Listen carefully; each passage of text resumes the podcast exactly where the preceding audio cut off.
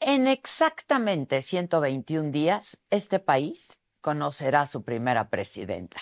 La elección que se viene no solamente será la más grande de la historia del país, será también la más arriesgada, porque en las urnas lo que estará en juego es la forma de nuestra democracia. Las y los electores debemos valorar y con mucho cuidado nuestro voto, porque eso definirá no solamente un sexenio, sino un nuevo juego político para México. En la mente debemos tener en cuenta los riesgos políticos del 2024. Pero antes de llegar al 2 de junio, la ciudadanía y todos los actores implicados en el juego político deberán sobrevivir a este periodo de intercampañas donde las cosas se comienzan a mover. Por un lado, tenemos a una oposición que ha anunciado ya su apoyo a la iniciativa presidencial para que las y los trabajadores se jubilen con el 100% de su último salario, aunque nadie, nadie nos ha salido a explicar cómo se va a financiar ese gasto, de dónde va a salir ese dinero. Mientras que a nivel de partidos hemos visto un chapulineo impresionante.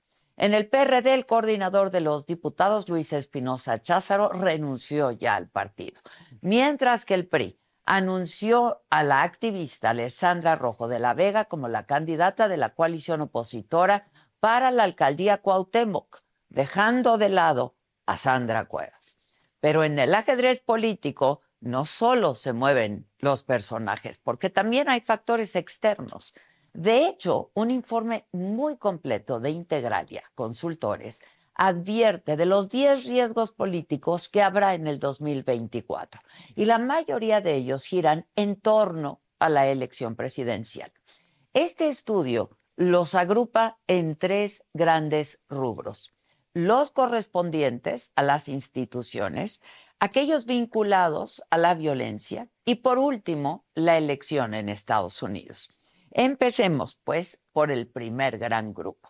La elección de junio y quien la gane, ya sea Claudia Sheinbaum o Xochitl Gálvez, puede representar un enorme impacto para la composición del Congreso.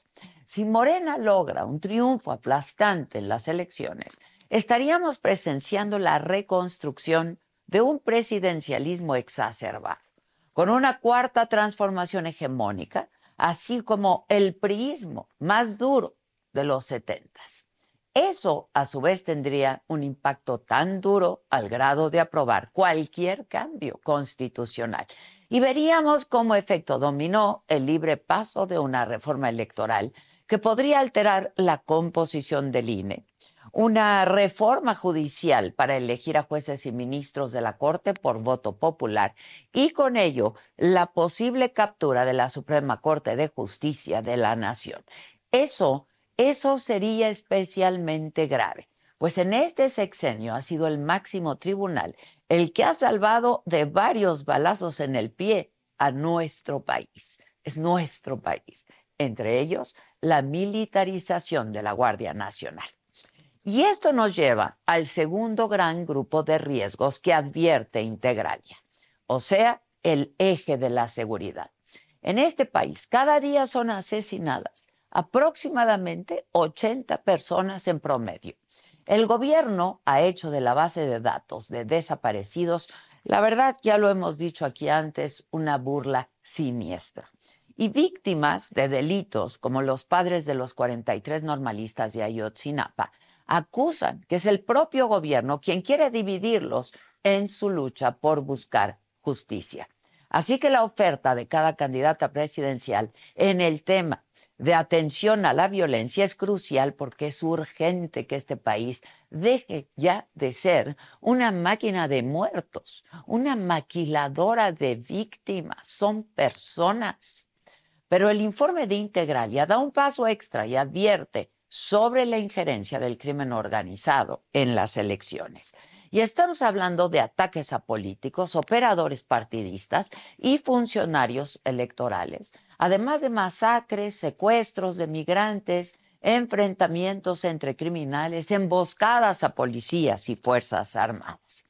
Los riesgos en los distritos electorales no son menores, porque hay, como es sabido, no hay ahí estructura criminal que funcione si no es en alianza con las autoridades, porque las elecciones siempre coinciden con reacomodos dentro de las células criminales. En el mediano plazo está latente el riesgo de que organizaciones delincuenciales alcancen cada vez más poder territorial, lo que se traduce en lo que ustedes y yo sabemos. Más muertes, más víctimas, más y cada vez más dolor.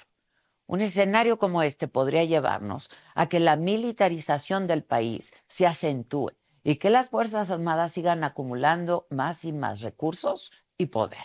Y por si fuera poco, este informe de Integralia advierte de un tercer flanco de riesgos, el posible regreso de Donald Trump a la Casa Blanca, lo que para México podría significar enormes dolores de cabeza en materia comercial, migratoria y de seguridad regional. Una segunda presidencia de Trump sería incontrolable, vengativa y la factura para México puede ser altísima.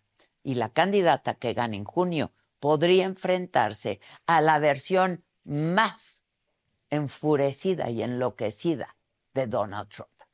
En suma, el 2024 es un año de alto riesgo para México y lo más importante es que ese riesgo no se traduzca en el final del proceso de construcción democrática. Lo relevante en la elección de este año es que sea quien sea la ganadora, reconozca que llega al poder por la existencia de las reglas básicas de nuestro sistema electoral, que las mantenga vigentes e incluso las mejore. Que al llegar a Palacio Nacional se sepa convencida de que México necesita de demócratas, de instituciones sólidas, con autonomía de gestión, y no del poder de un solo hombre o ahora de una sola mujer. Yo soy Adela Micha. Fiesta Americana Travel Tea presenta. Hola, ¿qué tal? Muy buenos días. Los saludo con muchísimo gusto hoy que es viernes 2 de febrero. ¿De qué estaremos hablando esta mañana?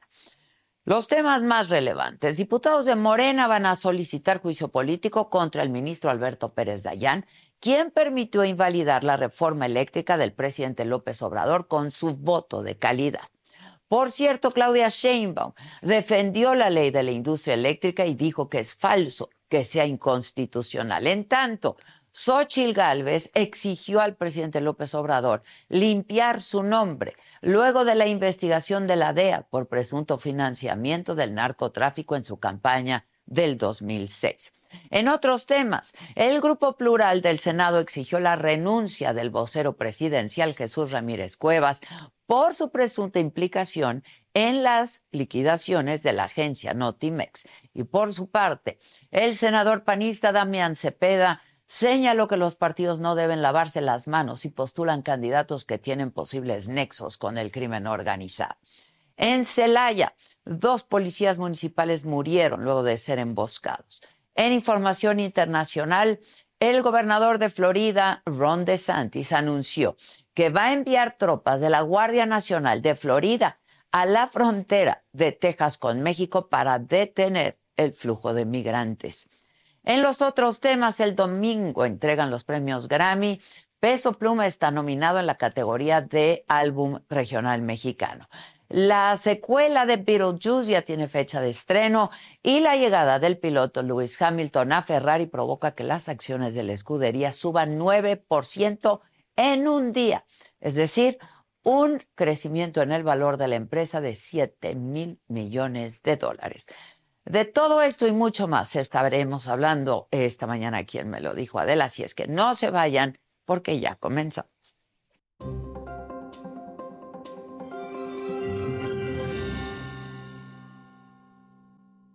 Bueno, pues como ya les contaba al inicio, Integralia Consultores publicó su reporte anual sobre los 10 riesgos políticos para el 2024 que pueden afectar la gobernabilidad del país, dado que este año se celebran elecciones presidenciales, legislativas, locales. La mayoría de los riesgos se relacionan con este proceso electoral. Y tres de los riesgos tienen que ver con posibles cambios constitucionales que emprende el presidente López Obrador. Otro de los riesgos del que hemos estado hablando mucho en los últimos días, sobre todo, es que grupos criminales aprovechen esta coyuntura electoral para ampliar su control sobre gobiernos y los mercados locales. Para hablar más de esto, me acompaña aquí en el estudio Luis Carlos Ugalde, director general justo de Integralia Consultores. Luis Carlos, qué gusto verte. El gusto es mío, por aquí. gracias, por invitarme. Me preguntabas hace un minuto, ¿estás muy preocupada? Pues sí, ¿no? Este, hay preocupación, yo creo, y yo creo que es un poco colectiva, ¿no? Está en el imaginario colectivo de qué puede pasar con estas elecciones. Antes de entrar al tema de elecciones, quiero hacerte una reflexión global de lo que a mí me preocupa para los próximos 15 o 20 años y luego entramos a 2020. Pues, venga. Pero en Integralia hemos estado reflexionando hacia dónde va México. Muchos están reflexionando hacia dónde va el mundo con Trump y qué va a pasar en los próximos 20 años con tantos ejercicios populistas en el mundo. América Latina. Y nosotros en Integralia hemos estado pensando que en este momento en México están ocurriendo dos cosas a la vez. Por una parte, una economía que está caminando más de lo que pensábamos. Eh, dos, hay crecimiento del empleo, hay zonas del país donde no hay ya trabajadores disponibles. Es el caso de San Luis, de Chihuahua, de Coahuila, de Nuevo León, en donde hay una gran actividad exportadora. Tres, eh, el salario ha crecido. Cuatro, eh, la pobreza, no la extrema, la pobreza sí ha disminuido Podemos discutir si es el mecanismo adecuado, las transferencias, pero ese es el hecho. Cinco, hay un buen humor social en el país en general. Hay tres, cuatro mexicanos de cada diez que están preocupados, ah. pero hay cinco o seis que están contentos y piensan que el país va en la ruta correcta a pesar de la inseguridad, de las masacres, de las medicinas que sí le pegan a la gente, pero... Directito. Pero hay como un efecto compensatorio ya no tengo medicinas, eh, hay violencia, pero recibo más dinero del gobierno, pero eh, hay empleo, en fin. Entonces yo te diría que hay un momento económico positivo en el país y un buen humor social en las calles. Por otra parte, yo percibo y huelo y muchos eh, grupos de la sociedad perciben que hay una cerrazón del sistema político, que todo mm. este proceso de apertura democrática que empezó en los años 90 empieza a cerrarse y que las propuestas que ha hecho López Obrador en estos días, que va a materializar el próximo lunes en su propuesta de que tener una nueva constitución, en ese sentido de que el sistema de pesos y contrapesos se cierra. Entonces, nosotros pensamos que en los próximos 10, 15 años, si esta propuesta fructifica y si el tema se arraiga, podemos tener una economía rentable, una economía en crecimiento, gente con empleo, nearshoring, y por otra parte una democracia que se nos cierra. Una suerte que nosotros hemos llamado provocativamente de un neoliberalismo autoritario. Y fíjate que esto suena contradictorio, pero puede serlo. López Obrador en general ha mantenido los principales ejes neoliberales, a pesar de que él critica y critica. Y, que los odia, pero. Empezó su gobierno diciendo que apoyaba el libre comercio, que fue la gran apuesta neoliberal de Salinas de Gortari. Ha sido eh, digamos, disciplinado fiscalmente, que fue la gran apuesta de Miguel de la Madrid y luego de Ernesto Cedillo y que se ha mantenido, ha mantenido cierto respeto a la autonomía del Banco de México, una propuesta de Salinas de Gortari, eh, ha mantenido una política de austeridad. ¿Sabes quién fue el primero que habló de austeridad en México? Miguel de la Madrid. Es decir, la austeridad era su mecanismo para combatir el populismo de Luis Echeverría y de López Portillo. Entonces, hay una gran coincidencia de López Obrador en ciertos postulados centrales del neoliberalismo. Lo que puede cambiar es que el neoliberalismo se implantó en México con una propuesta de abrir la democracia. Mm. Y la propuesta neoliberal de López Obrador puede ser cerrar, la democracia y entonces en los próximos 20 años podemos justamente ir hacia ese modelo de economía política. O sea, más, un poco más a mediano plazo. a los próximos 10, 15 años, pero se puede consolidar o puede iniciar profundamente comienza el ahora, Comienza ahora. Ahora, estos riesgos de los que ustedes hablan en este estudio que han publicado, los, los agrupan ¿no? en, en tres. ¿Cuáles, si nos puedes explicar, yo un poco decía cuáles son estos tres grandes grupos, Pero, ¿cuáles son los riesgos en el 2024? El primer riesgo y el más delicado es que empiece eh, la captura de la Corte.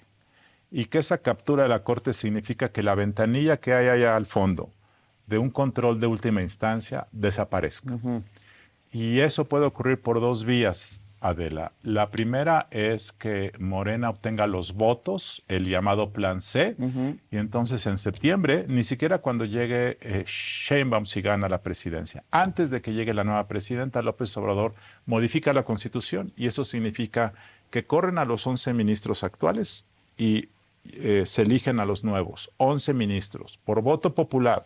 Eso significa en los hechos, Adela, tener 11 eh, leñas patres en la Corte y eso significa que los ministros, en lugar de ser guardianes de la Constitución, se van a convertir en promotores de una causa política.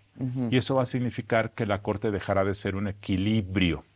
Y eso significará... Dejará de ser lo que es, eh, ¿no? Eso El poder que así es. Eso significará que las empresas que los inversionistas, que las personas, que los gobiernos perderán un medio de defensa. Ayer, o antier, por, ayer la Corte, por ejemplo, antier, perdón, la Corte eh, validó unos amparos de unas empresas que habían dicho que sus intereses se habían vulnerado porque después de invertir en México durante muchos años por una legislación vigente, de repente llega el gobierno y te cambia las reglas del juego y si no tienes medios de defensa, pues toda tu inversión, todos tus derechos se pierden. La Corte sigue jugando ese papel. Con la nueva configuración las empresas perderán ese derecho, personas que eh, litigan amparos, gobiernos locales que quieren interponer un, litigio por una ley que les afecta, controversias constitucionales.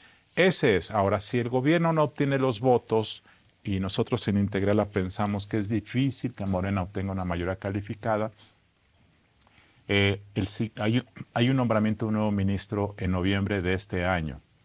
Se dice, se comenta y con cierta razón que hay tres personas ministras actualmente que tienen una filiación política, una causa política y que votarán siempre para defender al gobierno. ha sido muy evidente. Ha sido muy evidente. Si logran un cuarto voto, eso significará que la Corte ya nunca podrá obtener los ocho votos necesarios para invalidar leyes inconstitucionales y eso es en los hechos perder este medio de defensa. Entonces, ese es el tema. Una corte capturada, una corte que deja de ser ventanilla de última instancia, como, como era la corte hace 40 años, significa que en los hechos el sistema de pesos y contrapesos se diluye. Entonces esa es la primera preocupación que va de la mano de otra, que es el tema de la propuesta del López Obrador de desaparecer los órganos autónomos, que se va a materializar este lunes 5 eh, de febrero y que significaría, si prospera, pues este, también romper el sistema de, de vigilancia del gobierno.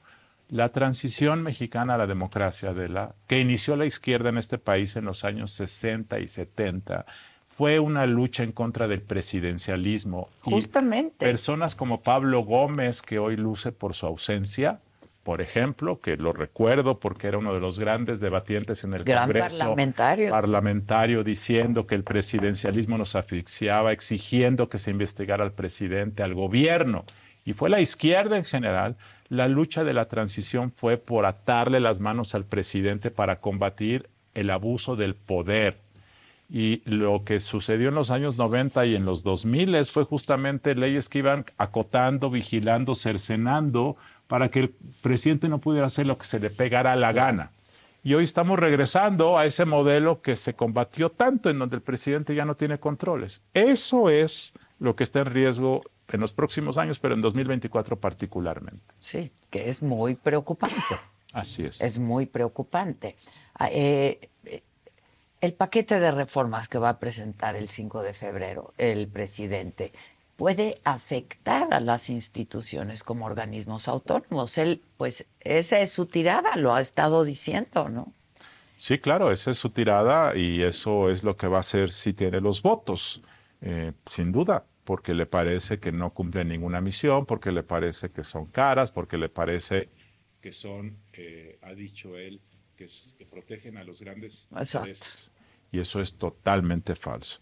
Si una institución autónoma le ha hecho bien a este país es la Comisión Federal de Competencia Económica, que de manera discreta y profesional ha hecho investigaciones para detectar monopolios. Justamente Lo que López Obrador dice que combate, que es separar al poder económico del poder político, que en los hechos, Adela, no ha ocurrido.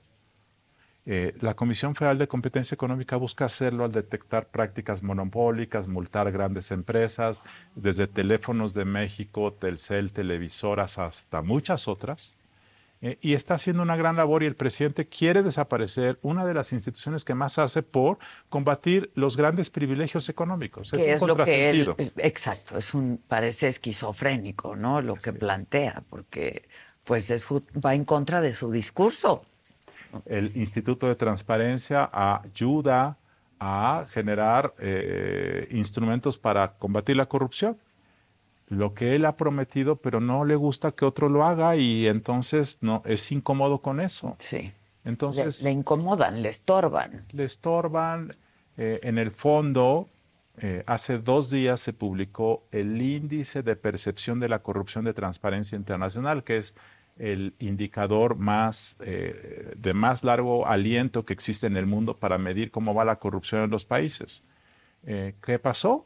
Que México apareció con una calificación de 31 sobre 100, o sea, estamos reprobados, hemos estado reprobados históricamente, eh, solo que lo que hay que decir es que 31 es lo que más o menos México tenía con Peña Nieto, eh, con Fox México llegó a tener 37 puntos de calificación, mala, pero un poco más. Un poco más. Luego con Calderón bajó a 35, luego con Peña Nieto em, bajó, bajó, llegó a 29 y 29, 31.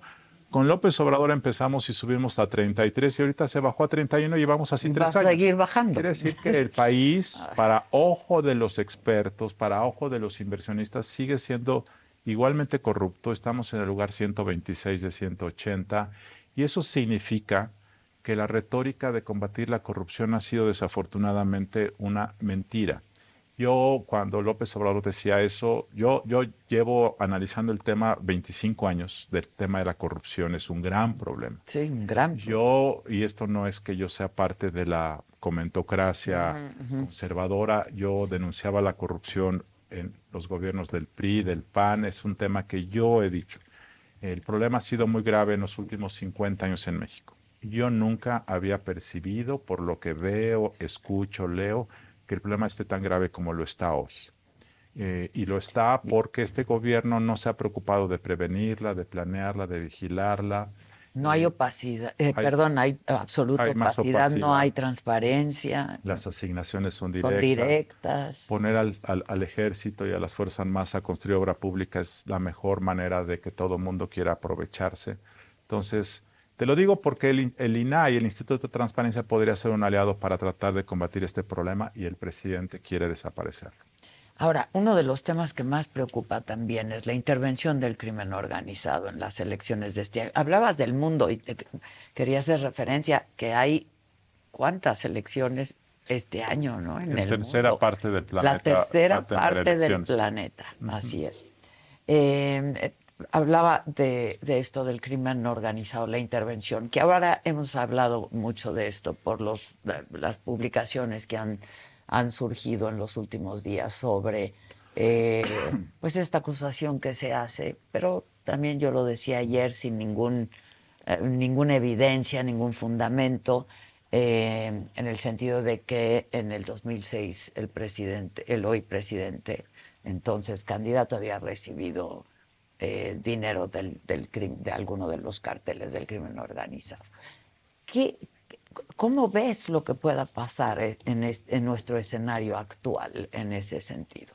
¿No es nuevo? No. No. Eh, pero pues cada vez van ganando más territorio. Sí, ese es un tema sumamente preocupante. De hecho, yo te diría que el mayor riesgo de sobrevivencia del Estado democrático en México, y ya, ya no estoy hablando ni de, ni de partidos, ni del gobierno actual, ni de la nueva presidenta, estoy hablando el Estado democrático mexicano, tiene como un gran riesgo de sobrevivencia la captura creciente del crimen organizado del territorio donde se asienta este, este país México. Eh, y te voy a dar un ejemplo. No hay forma de que nos llamemos una democracia si entidades como Michoacán, eh, el 40% del territorio está controlado por el crimen organizado. ¿Qué quiere decir controlado? Que políticamente hablando, quienes compiten para ser alcaldes tienen que pedir permiso del crimen organizado o son sus representantes. Eh, quitan y ponen ellos. Quitan, y, ponen. A mí me platican candidatos, ex candidatos, que si tú quieres competir en una de estas zonas, tienes que ir a pedir permiso al varón de la zona, al jefe del grupo predominante. Te dice sí, no, si te dice no, pues no vas. Si te lanzas, aunque no quieran, pues te mandan a ejecutar. Hay veces que te dan permiso y a las dos semanas se arrepienten y te mandan decir que te bajes. Eh, y si no te bajas, te levantan, te secuestran dos, tres días hasta que te bajas. Que ya ha pasado. Entonces, Pero hay un riesgo mayor ahora, ¿no? Ah, eh, va, creciendo porque van controlando más zonas y además del control político, están pasando al control económico.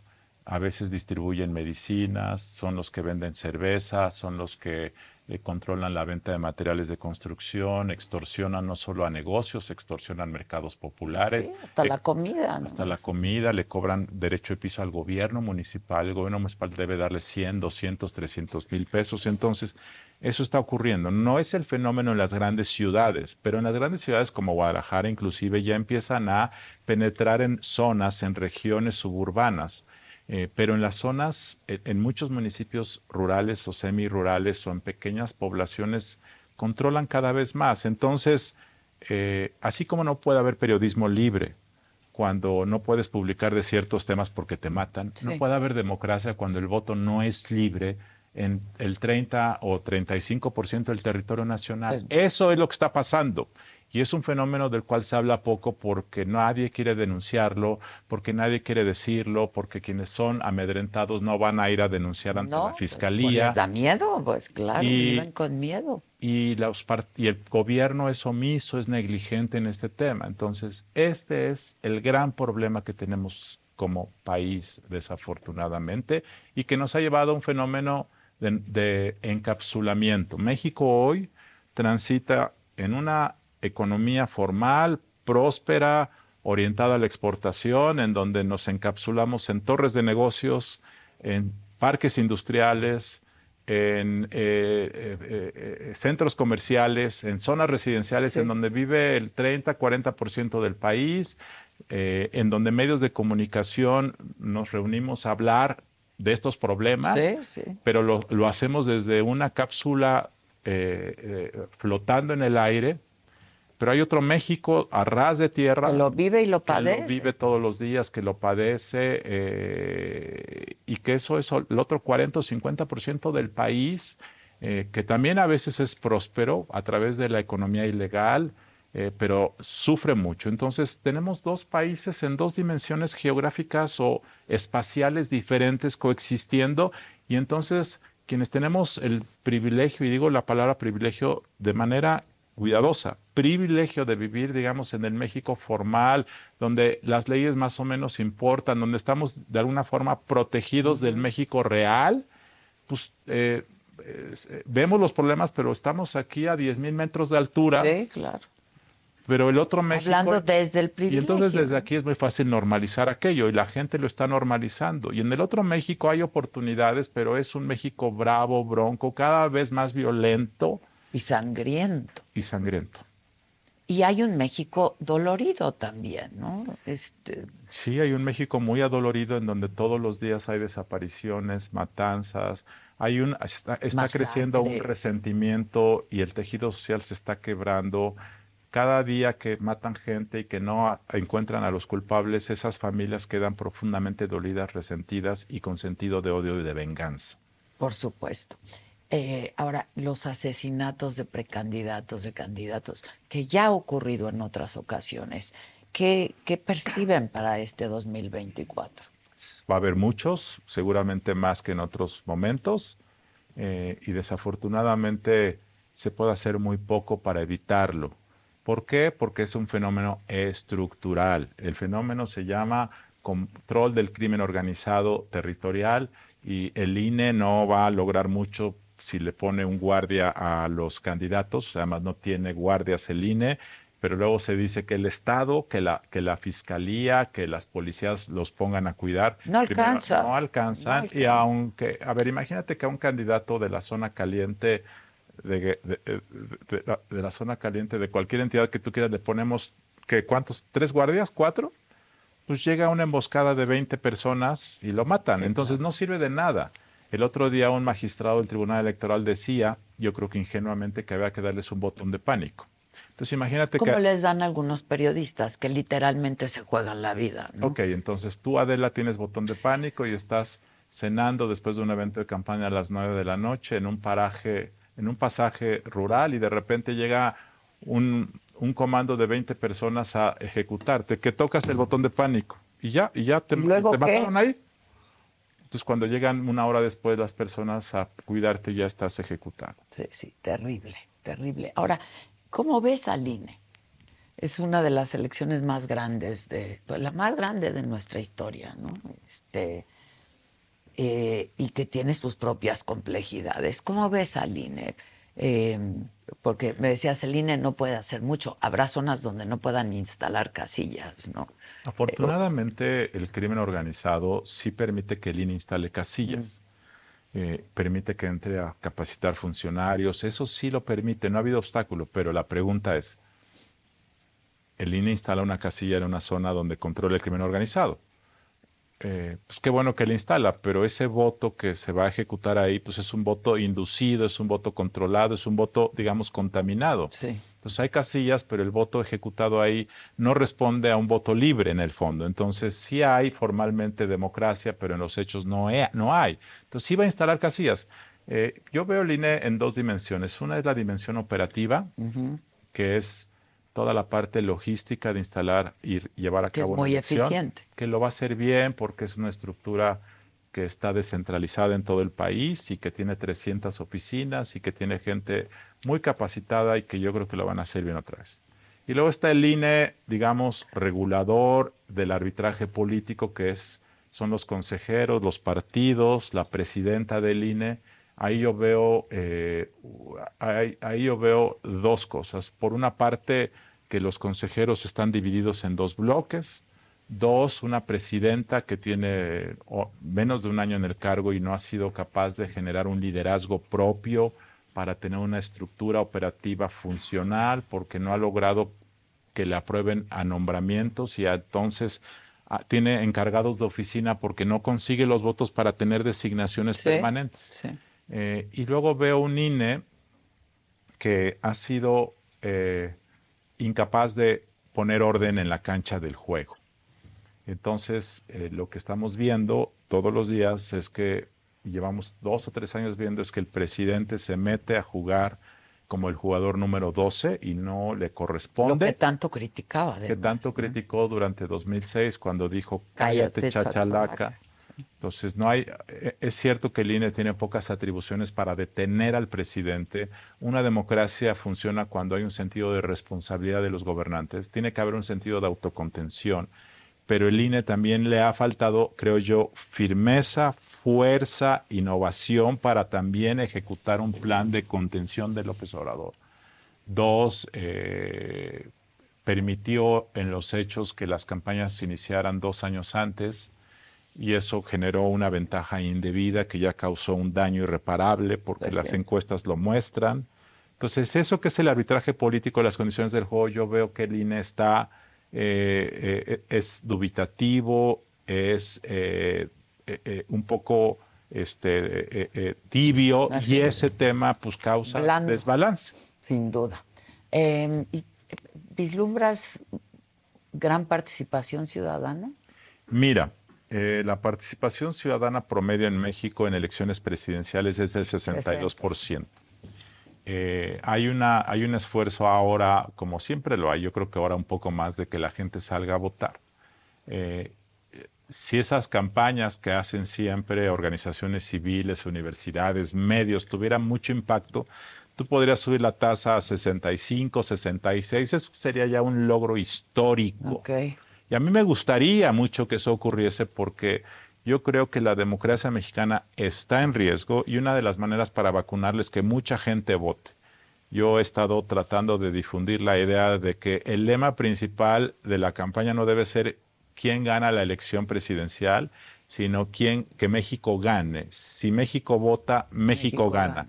Y ese es realmente yo creo que la principal vacuna para el pleito de los partidos, que la gente salga a votar masivamente de tal forma que el 3 de junio los encabezados digan, México votó en números históricos. Y si ese es el mensaje político, eh, entonces ya que gane una u otra es secundario. El gran problema de la polarización es que entonces todo se define respecto a quién gana. Y López Obrador quiere hacer un referéndum político y de división. Yo creo que la gran participación ciudadana debe ser nuestra apuesta fundamental. Para esta elección. Sin Ahora, duda. no sé si va a votar más gente. Hay un gran problema estructural de las poblaciones jóvenes que están cada vez más aisladas, cada vez más irresponsables, y yo sí uso el adjetivo. Usas a todo el mundo le da miedo decirlo. Las poblaciones jóvenes no están asumiendo su responsabilidad. ¿Por qué? ¿A qué lo Yo, atribuye? bueno, yo, o sea, todo Pasó mundo- en el Estado todo- de México. pa- todo el mundo, nadie quiere señalarlo porque dice, no, los jóvenes son víctimas, los, los victimizamos, los culpables son los políticos porque no saben decirles lo que quieren oír. No, hay un sentido de falta de responsabilidad comunitaria de, los, de las personas jóvenes. Claro, también hay un sistema de partidos anquilosado, Que no- que políticos no- que no a los atrae, jóvenes, que no- pero hay una responsabilidad primigenia que todos tenemos de preocuparnos por el espacio público. A mí también no me gustan muchos partidos y sin embargo eso no es justificación para victimizarme y, no quedarme en mi casa escondido y decir, no, los culpables son los de afuera. No, todos somos corresponsables.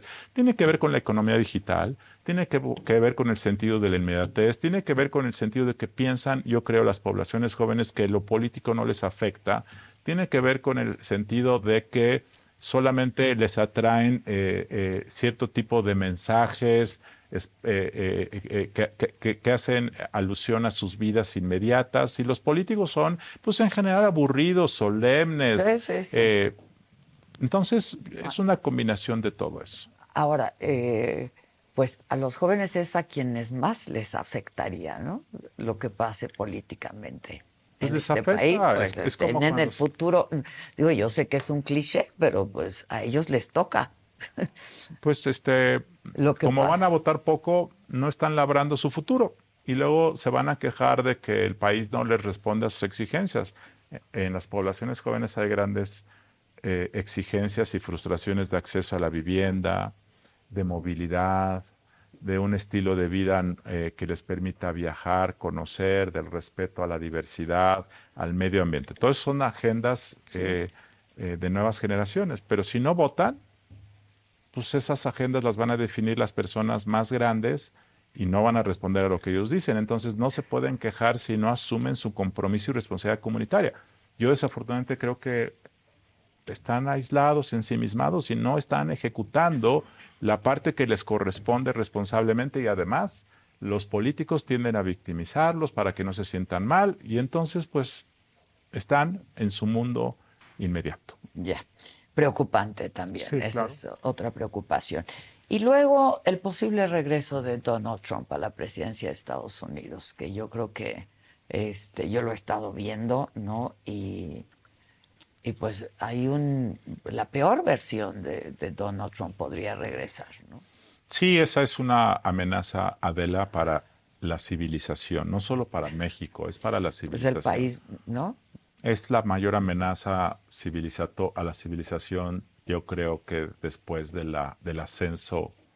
Es una de las mayores amenazas a la civilización después del ascenso de Hitler en los años 30 del siglo XX. Y lo digo, eh, lo he reflexionado mucho y creo que así es. Explícanoslo. Trump representa, es, es reflejo de un veneno que ha carcomido la sociedad americana desde los años 60 del siglo XX. Es reflejo de una pugna eh, histórica, social, antropológica, de una sociedad que no ha logrado fusionarse en ciertos valores. Hubo una gran lucha en los Estados Unidos de los años 60 por generar un combate a la discriminación, al racismo, a la división social y clasista. a- y entonces, entre el sur y el norte, desde hace mucho tiempo en Estados Unidos ha habido intento de las élites para tratar de fusionar. Y la verdad es que no ha cuajado.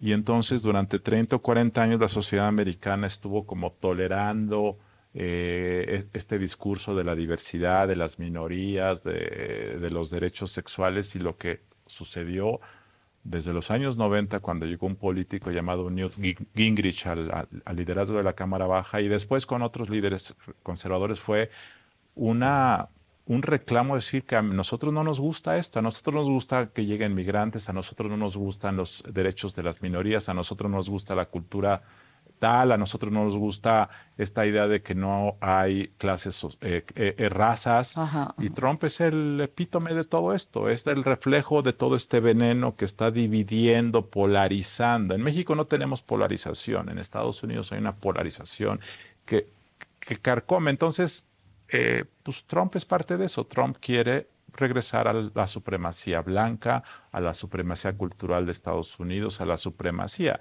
y lo que habíamos construido durante 50 años era un mundo colaborativo. Eso lo quiere destruir. ¿Para México qué significa? ¿Qué significa para México? Para México significa un gobernante más agresivo que va a tener un tono humillante con México. Que ya lo ha tenido, ¿no? Pero significa que puede llegar el primer día a imponer un arancel de 10% a todo el mundo, incluido México. Y a México decirle, si quieres que te lo quite, tienes que hacer A, B, C significa amenazas de intervencionismo militar, de ataques con drones, significa eh, una relación muy ríspida con la nueva presidenta de México, sea quien sea, significa eh, eh, cerrar la frontera, significa líos en las ciudades como Ciudad Juárez, significa una relación muy difícil. Entonces, en 2026 además se va a revisar la permanencia del tratado comercial con Estados Unidos y entonces seguramente va a haber amenazas de que se van a salir. Entonces van a ser años muy complicados, Adela. Em, si hoy fuera la elección, pues tendríamos como próxima presidenta Claudia Sheinbaum, así lo dicen ¿no? las encuestas. ¿Cómo, ¿Cómo ves esta combinación Sheinbaum-Trump? Va a ser muy incómoda para Sheinbaum porque Trump es un misógino, machista, tuvo una relación como eh, de, cierta empatía con López Obrador. Son hombres, eh, eh, los dos tienen un estilo populista y además López Obrador solo tuvo que lidiar dos años con Trump. Aquí serían cuatro años. Cuatro años. con una mujer que tiene otro estilo diferente, es más osca, no es tan simpática como López Obrador. Entonces yo creo que sería difícil eh, y yo creo que la tentación de Shema de responderle a López, a, Trump, si Trump, Trump seguramente adoptaría posturas de humillación, de amenaza. Y yo creo que Sheinbaum, como Xochitl Galvez también lo haría, creo yo, tendrían una postura como más de respeto nacional y entonces eso puede atonar una espiral de muy complicada diplomática. Yo creo que eso puede ocurrir, ¿no? ¿Y cómo ves a los partidos, Luis Carlos? Viste las listas plurinominales de la alianza opositora. ¿Cómo ves a los partidos? Lo mismo de siempre. Yo veo que los partidos, o sea, yo creo que hay una crisis del sistema de partidos. Por una parte está Morena, que es la marca con mejor reputación, eh, pero tiene más que ver. joven. Pero tiene que ver, no por lo que está haciendo internamente, tiene que ver por la imagen de López Obrador, la idea de que es el cambio Morena. Porque si tú ves a Morena internamente lo que está haciendo en la selección de sus candidatos, eh, pues este, está, o sea, está importando priistas, panistas. Con tal de ganar, importa pues lo dijo Mario Delgado, ¿no? Pues lo queremos ganar, ¿no? Entonces, con los priistas, con PAN con quien quiera. Entonces, en cuanto a tipo o perfil de gente, no hay mucha diferencia de los dos partidos. Ahora, en el caso del PRI y del PAN, pues tienen una pésima reputación pública y no ha cambiado y además los liderazgos no han hecho tampoco mucho por modificar eso, es la verdad. Entonces yo siento que hay una crisis que no se ha solucionado, que se puede ahondar después del 2 de junio y que entonces el tema es que eh, por un lado tienes una figura presidencial muy potente que quiere hacerse más potente, por otro lado tienes un sistema de partidos que se podría volver más débil todavía. Eso es un gran problema. Y luego tienes Movimiento Ciudadano, que yo veo, que yo veía con mucha simpatía hace algunos años, adoptando posturas populistas. Es decir, yo veo en MC la posibilidad de que ahí se geste el nuevo populismo de los próximos años. Entonces, me preocupa muchísimo porque entonces tú quieres combatir un populismo autoritario con otro populismo que seguramente también será autoritario. Entonces, me preocupa eso también. Claro que es preocupante. ¿Y a las candidatas cómo las ves, Luis Carlos? yo veo a Sheinbaum, en lo, en lo positivo de Sheinbaum, yo veo que eh, es una mujer con experiencia de gobierno. Eh, yo veo que es una persona con una mente más ordenada, porque es científica y cuando estudias un doctorado te enseñan a pensar. Eh, es otra estructura mental. Estructuralmente, con base en la evidencia. Yo veo que no es una populista. Es su estilo, no es un estilo populista está adoptando o copiando lo que dice López Obrador, pero su estilo no es populista. Tengo la impresión de que tiende a rodearse de gente más profesional que eh, López Obrador. Eh, eso es lo positivo. Lo negativo que veo de ella es que eh, replica lo que dice López Obrador. lo negativo que veo es que eh, puede quedarse en la tónica de la, de la, de la polarización por conveniencia. Eh, no se sabe bien quién es ella porque por una parte en privado le dice a los empresarios cosas bonitas que les da tranquilidad, pero en público dice otras cosas terribles. Entonces, yo siento que no vamos a saber quién es ella realmente hasta que sea presidente en caso de que gane. Este, no tiene experiencia en materia de emprendimiento y por lo tanto entiende poco las necesidades del sector eh, empresarial.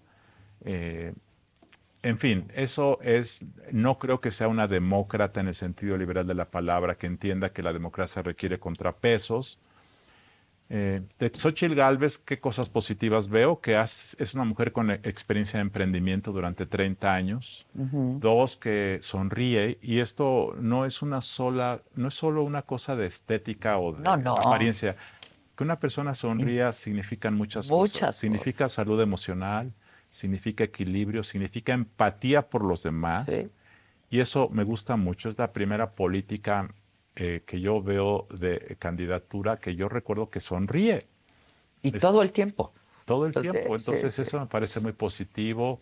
Creo que es una demócrata. Este, eh, creo que es una persona que genuinamente busca el bien, el bien general. También no creo eso de Shema, aunque yo creo que es una mujer que busca el bien colectivo. Este, eh, y creo que es en el mejor sentido de la palabra una candidata ciudadana a pesar de que lo postulan partidos que tienen una muy mala reputación ciudadana. Porque si no, no llega, digo, es el vehículo, no, no, no había de otra, ¿no? Ahora, este, ¿qué cosas creo que eh, podrías ponerlo en el tema de preocupaciones? Tiene poca experiencia de gobierno, realmente ha sido legislador, experiencia de gobierno la tuvo con Vicente Fox, fue en una eh, comisión muy pequeña, eh, dos, eh, no me gusta que su campaña se ve desordenada. Está cambiando ya, pero... Se ve un poco más ordenada ya, ¿no? Se ve más ordenada ya. Este, se está cambiando efectivamente. Este, a mí me gusta, a mí me gusta mucho. O sea, como, atributos de candidata me gustan más los de ella que los de Sheinbaum, pero creo que Sheinbaum tiene algunas cualidades individuales. Este, así las veo. ¿Dónde podemos ver con más profundidad todo esto que nos platicas? ¿Dónde podemos revisar? Este, Integrala publicó un cada año publicamos para nuestros clientes un reporte de 10 riesgos del año. Este lo distribuimos además para para que la gente lo lea. Está en la página de Integralia, ahí lo pueden leer el reporte completo, Adela. Luis Carlos, muchas gracias. Gracias a ti, Adela. Muchas gracias. Bueno, esta entrevista, esta conversación la pueden ver como todos los contenidos de la saga por el canal 116 de Roku que ya viene en su televisión.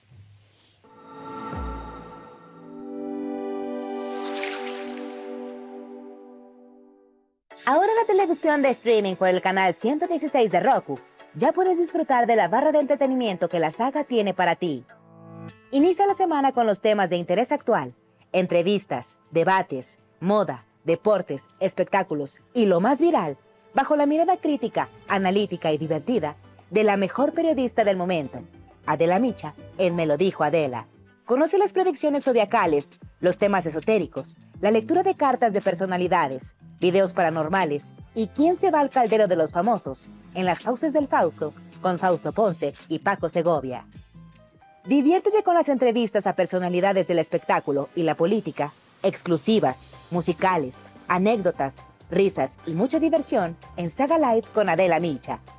Entérate de los chismes de tus artistas favoritos, los temas polémicos y escandalosos de la farándula, conciertos, obras de teatro y la moda, con los comentarios directos, más picosos y sin restricciones, de Pablo Chagra, Débora La Grande, Fabs, Sam Sarasúa y Jenny García en Se Te Estuvo D&D. Conoce los temas más virales, los videos más polémicos en redes sociales y las tendencias del momento bajo la opinión más irónica y punzante de Maca Carriedo en El Macabrón Recargado. Descubre los secretos, las intrigas, anécdotas e historias y lo que nunca antes habías escuchado decir de políticos, artistas, deportistas y personalidades en una plática íntima y sin rodeos con la mejor entrevistadora del país, Adela Micha, en Solo con Adela. Disfruta de nuestra programación. No te pierdas de los mejores programas de la barra estelar que la saga tiene para ti a través del streaming de Roku en el canal 116.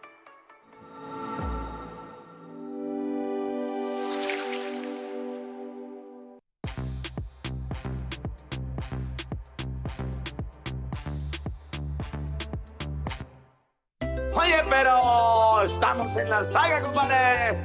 Llegó el viernes esperado y vamos a disfrutarlo con alegría, gozarlo después de lo trabajado. Si te sientes agotado, estresado o estresada, o tu mente ya divaga, necesitas diversión. Ven con Adela es la opción. Todos los días en la saga. Llegó el viernes, llegó el viernes. Que suene Wiro y Maraca. Llegó el viernes, llegó el viernes. Fausto Casarini Maca. Llegó el viernes, llegó el viernes. Que suene el arpa y las cuerdas. Llegó el viernes, llegó el viernes. Y a mí me lo dijo Adela. Ay. Es que el próximo lunes estaremos transmitiendo desde Mazatlán. Comienza la fe, el carnaval. Mazatlán, la banda, un chorro de música. No, vamos a hacer unos programazos desde ahí, lunes y martes. Buenazo. Y si quieren, nos quedamos. Miércoles, jueves, viernes, sí, claro. Ah, si quieres semana completa carnaval, me lo dijo Adela. Carnaval, me lo dijo Adela. Sí, ahí- por ahí van a andar todos. Hay un super cartel de Sí, la banda Súper Limón, yo ya vi, cartel. y el Sí, Julión. Julión, en el recodo. El recodo. Sí, sí, Sí. Sí, sí, bueno. Porque parece carnaval no son recodos, llevan. No. Llevan. Mucho. Está bien padre Mazatlán, ¿eh? La ido- verdad, sí, sí. a mí me gusta mucho Mazatlán. me gusta. Últimamente, no. Hace tres años fue la última vez que Pero fui. sí. el año pasado. Sí, es que se Sí. pone bueno aparte. Es- es- muy bonito. ¿Te acuerdas que De- de- fuimos? Sí. Daniel fui, de- ¿te acuerdas? Ahí a Mazatlán. Ahí fuimos a Mazatlán, sí, padrísimo. Está padre. Padrísimo, sí. Y se va a poner mejor porque van a ver todo lo que les vamos a enseñar desde allá. No, no, no, no, no, no, Vámonos. Hay que estar yendo todo el año. Yo digo Todo que sí, año. ¿no? Como una vez al mes. Estaría padrísimo. Todos así. Sería padrísimo. Sería Sería padrísimo. padrísimo. No, miren, nos la pasamos bien, juntamos kilómetros. Exacto. Una caguamita. Una Una caguamita o dos. El año pasado que era viaje tras viaje, así cada 15 días, y todos Y algún momento. Eh, No, bien, Como a finales, Como a ¿no? Como a finales, sí. Ahí estuvimos de un lugar a otro, de un lugar a otro. Pero ya Así como- vamos a Pero Pero ya como Madonna es así, ¿de dónde fuimos? Me lo dijo Adela Tour. Exacto. Arrancamos con Mazatlán y lo que venga. Y lo que venga, luego vamos a León y así vamos a andar. Y vamos ¿Dónde quieren que vayamos? Pues cosas distintivas de cada región. Como siempre. Como siempre. Como siempre. Porque la última, que fue en Guanajuato, ahí nos metimos a un taller, Sí. Sí, cosas increíbles que encontramos. sí, bien padre. El calzado. El todo, calzado. Todo, todo. Muy bien, pues vamos. ¿Con quién vamos? Sigue, por favor.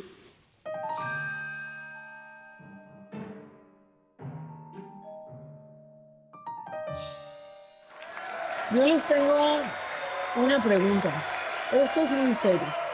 ¿Ustedes saben que a veces el fin de semana cae en fin de semana? Qué raro. Sí, a veces. No entiendo por qué se ríen. ¿Y saben quién tampoco entiende por qué se ríen? Cuitlagua García. Ese cuadro. No, no. el esfuerzo por pagarle a tiempo. Eh, vamos a seguir intentando pagar antes cuando se pueda. Así como hicimos con el aguinaldo, pues podíamos antes, lo pagamos. ¿sí? Y también, si va a caer eh, la quincena en fin de semana, pues nos adelantamos este, a pagarlo antes y este, pero esta vez fue que el fin de semana cayó a media semana. O sea, vuelvo a insistir. eh, ¿Cómo que el fin de semana cayó a media semana? A veces el fin cae en el fin, a veces el fin cae, a media semana. ¿Sabes? Porque se toman los días. Sí, claro. Seguro. Porque la mamá nada. Híjole, La suerte de Veracruz. No, ahí ahí va Rocío Nale. Híjole, ya no. Ahí les va Rocío Nale. Chale. No, va no, no. El fin de semana Bueno, cayó en media este, semana. Sí, sí, no. ¿qué es eso? O sea, ¿Y ahora qué? O sea, uno piensa que es miércoles y de sábado. Es miércoles. Sí, ya voy, a- yo voy a decir el próximo. Está lunes, horrible. Estamos en fin de Estamos en semana. O sea, Pues sí, y tocó. no, perdón, perdón, yo sabía tocó. que era la- martes, pero ya es sábado. O sea, No, no, no. Bueno, vamos a seguir derrochando conocimiento, derrochando capacidad. La ministra del Pueblo, Lenia Batres, es- ya saben que cuando me apasiono con alguien, a veces me apasiono con alguien, este, pero fue a Operación Mamut, este programa de, que está de Canal 11, que van, a- pues van, todos los que no van a ningún otro lado y ahí les hacen homenaje y les aplauden. Este, pero pues sigue tirándole a la corte, estando en la corte. Va- váyase a otro lado y tírele a la corte. 11 ministros pueden votar encima de lo que ya votaron 500 diputados, 124 senadores. Y to- todos saben ni cuántos senadores pensando- Y todo, no, no, o sea, Es broma. y todos de, claro, sí, Claro, Claro. Y yo, a mí me duele aquí tantito, o sea, aquí tantito el corazón, porque ahí está Nora Huerta, que yo quiero mucho, una de las reinas chulas. Eh, Fernando Rivera Calderón, que luego parece que ya tiene una lobotomía. Jaime Calixto, no me sorprende nada, aunque se enojen, pero sí, claro, por supuesto, por supuesto, dando, dando la razón. Este, por favor, ya no la distraigan para ir a esos programas que estudie. La Constitución, Pues por sí. ejemplo. Yo no sé ni cuántos ¿Cuántos senadores senadores son. son? No, y ya se equivocó con los artículos también de la Constitución. No, o sea, no, no, pues es si que no sabe nada. bien padre, Pero bueno, a, a programas donde les den Ahí razón, sí, claro. ¿no? De O todo sea, lo que diga. Claro, por supuesto, de todo, absolutamente todo. Oye, Ahora, ya estás recaudando. Bien, Max. Sí. ¿fue porque bailé? Creo que sí. Sí. Xochitl Rodríguez dice, buenos Oye, días. pero estamos. Hablando de Roku, en Utah es el canal 972, por eso no los encontraba. Saludos. Ah, muy bien. búsquenos. Utah. Utah. Por eso no los encuentro. Bueno, búsquenos. Búsquenos favor, ahí, búsquenos. por favor. Bueno, en el INE, este, pues nombraron como representante del PT a Fernández Noroña, ¿no? Es el representante del PT ante el INE y Guadalupe Acosta Naranjo es representante del PRD y Noroña se nos puso bien aguerrido como es a discutir la elección del 88. Hola, hola 2024. Pero aparte del 88, hola Bartlett. Sí, o sea, Por favor, por favor, escucha. Me llamó mucho la atención que la representación del PRD diga que nacieron contra el presidencialismo. Yo soy fundador del PRD, a mucha honra, cuando era decente este partido, cuando era de izquierda. Y no nació contra el presidencialismo, nació por un cambio de régimen después de un fraude electoral monstruoso en contra del ingeniero Cuauhtémoc Cárdenas Solórzano, pilar y baluarte de la transformación del país. Eh, su lema es democracia, ya patria para todos. Y hoy apoyan a sus asesinos. El PRI mató a más de 600 mujeres y hombres perredistas.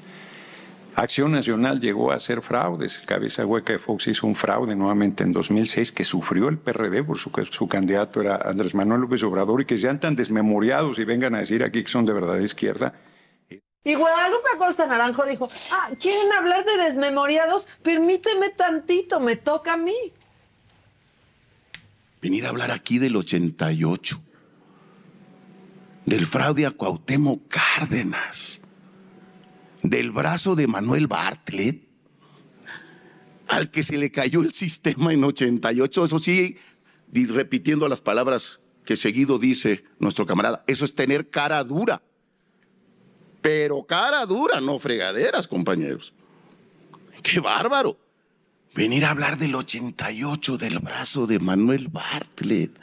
Mira qué bonita autoridad moral. mira qué bonita autoridad moral. Verdaderamente. Pues es que sí, ¿eh? O sea, te, te- le puso No, el recuerdo no, que no. quieres olvidar que pinche Facebook para eso Sí, hablamos De cómo me veía así en el 2011. Bueno, este, ahora, eh, pues ya sabemos que se enojaron porque pues la Suprema Corte tiró la reforma energética eh, y que el presidente pues ya anunció que va a mandar una propuesta de reforma para dejar la Constitución pues como estaba antes, ¿no? Como la dejó casi Adolfo López Mateos. Este, el PAN ya respondió. ¿Qué le diría al presidente hoy anunciando que va a enviar una reforma constitucional en materia eléctrica después de... Sí le esperamos, como si fuéramos beisbolistas para batearla otra vez. Nos tienen que avisar el PAN cuando haga chistes. Sí, sí. O sea, para así reírnos, como de esto va a ser un chiste. Ajá. Pero ahora ya les da por producir sus cosas como si fuera cine. ¿Vieron la producción? Sí, claro, sí, ya todo. Pónganla otra vez, Sí. pónganla otra vez.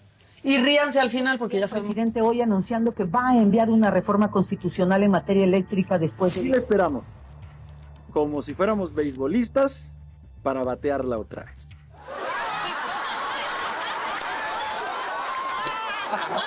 Ya le entendimos al chiste. Hasta lloro.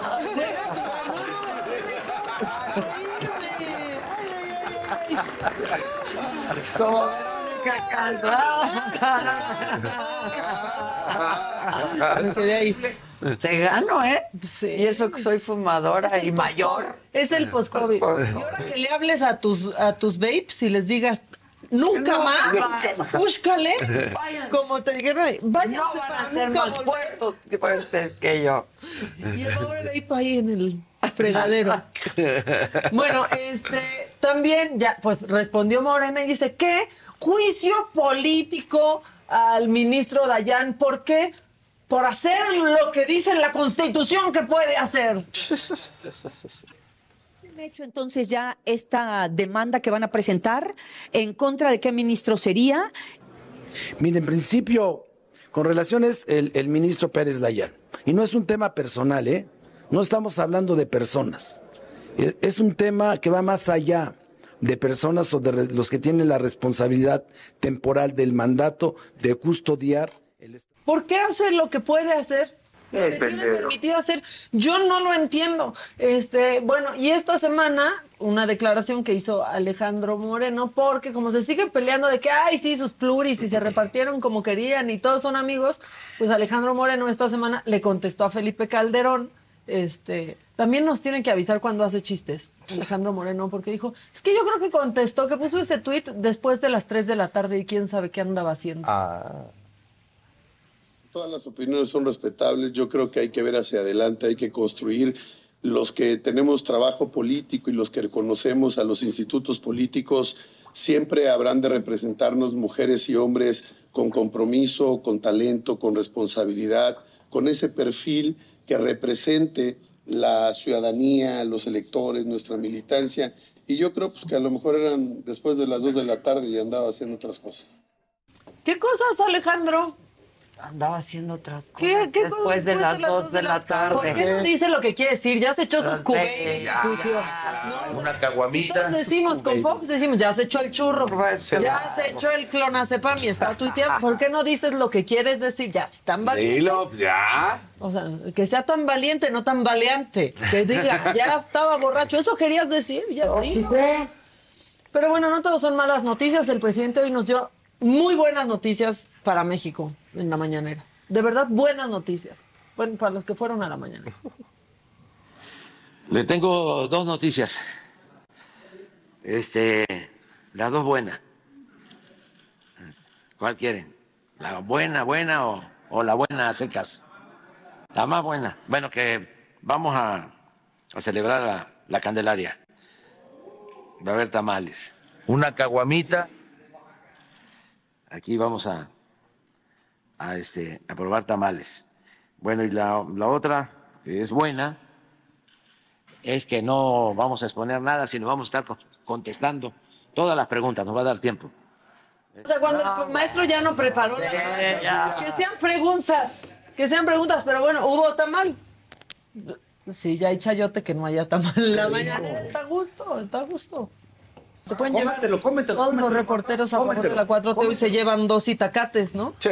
Hoy se, se van con dos itacates de la mañanera. Ya acabé, porque saben que ya no podría con más. Es que es No, demasiado. O sea, demasiado. ¿Pero qué crees? ¿Viene el fin de semana o la semana? No, la me, me- No, depende de cuándo. Ahora sí, no sé bien cuándo que el fin de semana, porque como es puente, Exacto. ahorita está haciendo así una ecuación Cuitlagua García. Pero Ya es es fin de semana, pero el lunes ya es lunes, pero es puente. Sí, sí, se sí. es bastante ignorante. Bastante ignorante. Es Es un impresentable. Sí, sí. Híjoles. Bueno, el que sigue. ¿Qué quiere decir subnormal?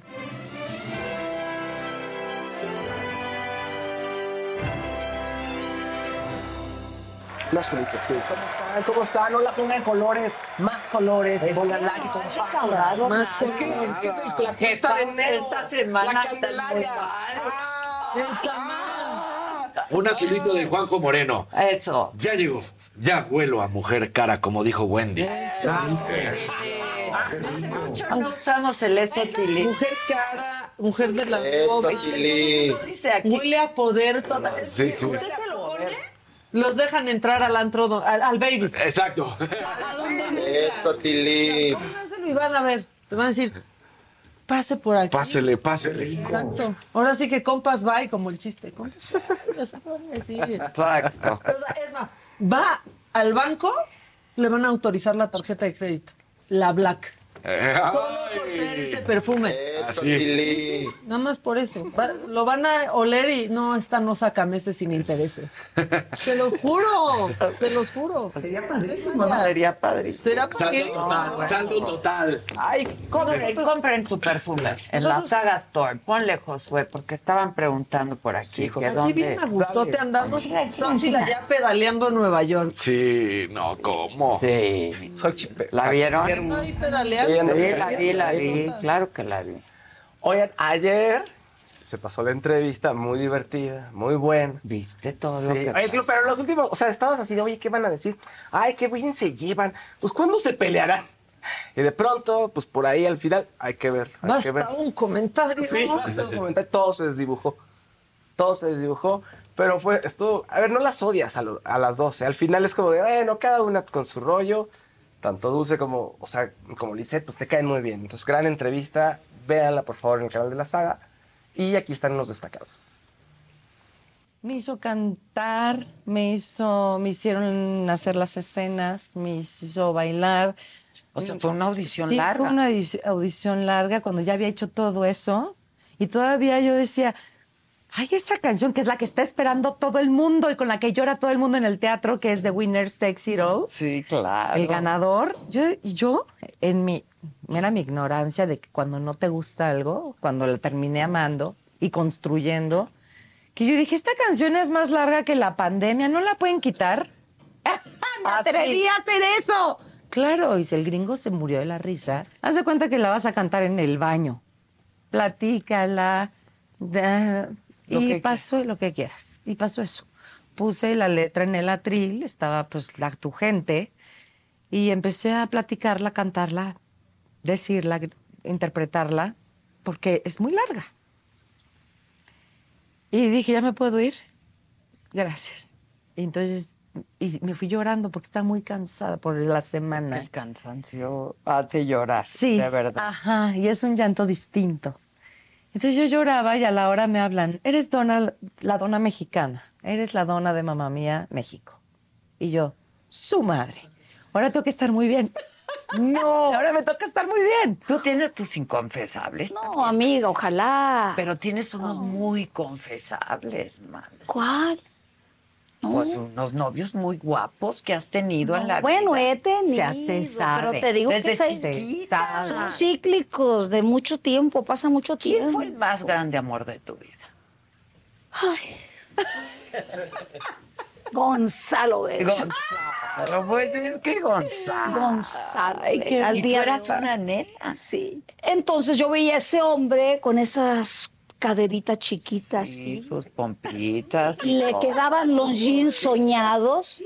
pero veía el, el- el- la espalda que le hacía y el hombro, y yo decía, ay, oh. Y luego la voz. Sí, la voz. de- Esa voz. Pues yo, que mira cómo es la vida. El doctor nos citaba el mismo día y a la misma hora. Y así empezamos a platicar. Y entonces un día le pregunté, ¿y tú qué haces? Me dijo, soy actor. Le digo, ah, le digo, ¿y cómo te llamas? Gonzalo Vega.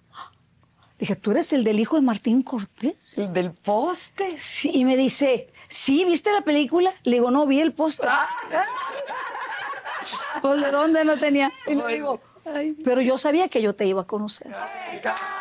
¡Que cante! Obvio, sí. Están bolsa. encantados con mis clases de filosofía. Sí, sí, pero también queremos cantar. Ay, no estoy preparada. ¿Qué quieres que Tú siempre estás Tú siempre preparada estás, para tú naciste lista. A ver. ¿Qué canto? Ay, tienes tantos éxitos, mana. Entre tú y yo. no hay nada peor. Las dos, no. échensela. No. Seré tu amante o lo que tenga que ser. Seré lo que me pidas tú. Amor, lo digo muy de veras. Haz conmigo lo que quieras. Reina, esclava o mujer. Seré tu amante o lo que tenga que ser. Seré lo que me pidas tú, amor. Lo digo muy de veras. Haz conmigo lo que quieras, reina, esclava o mujer. Pero volver, contigo.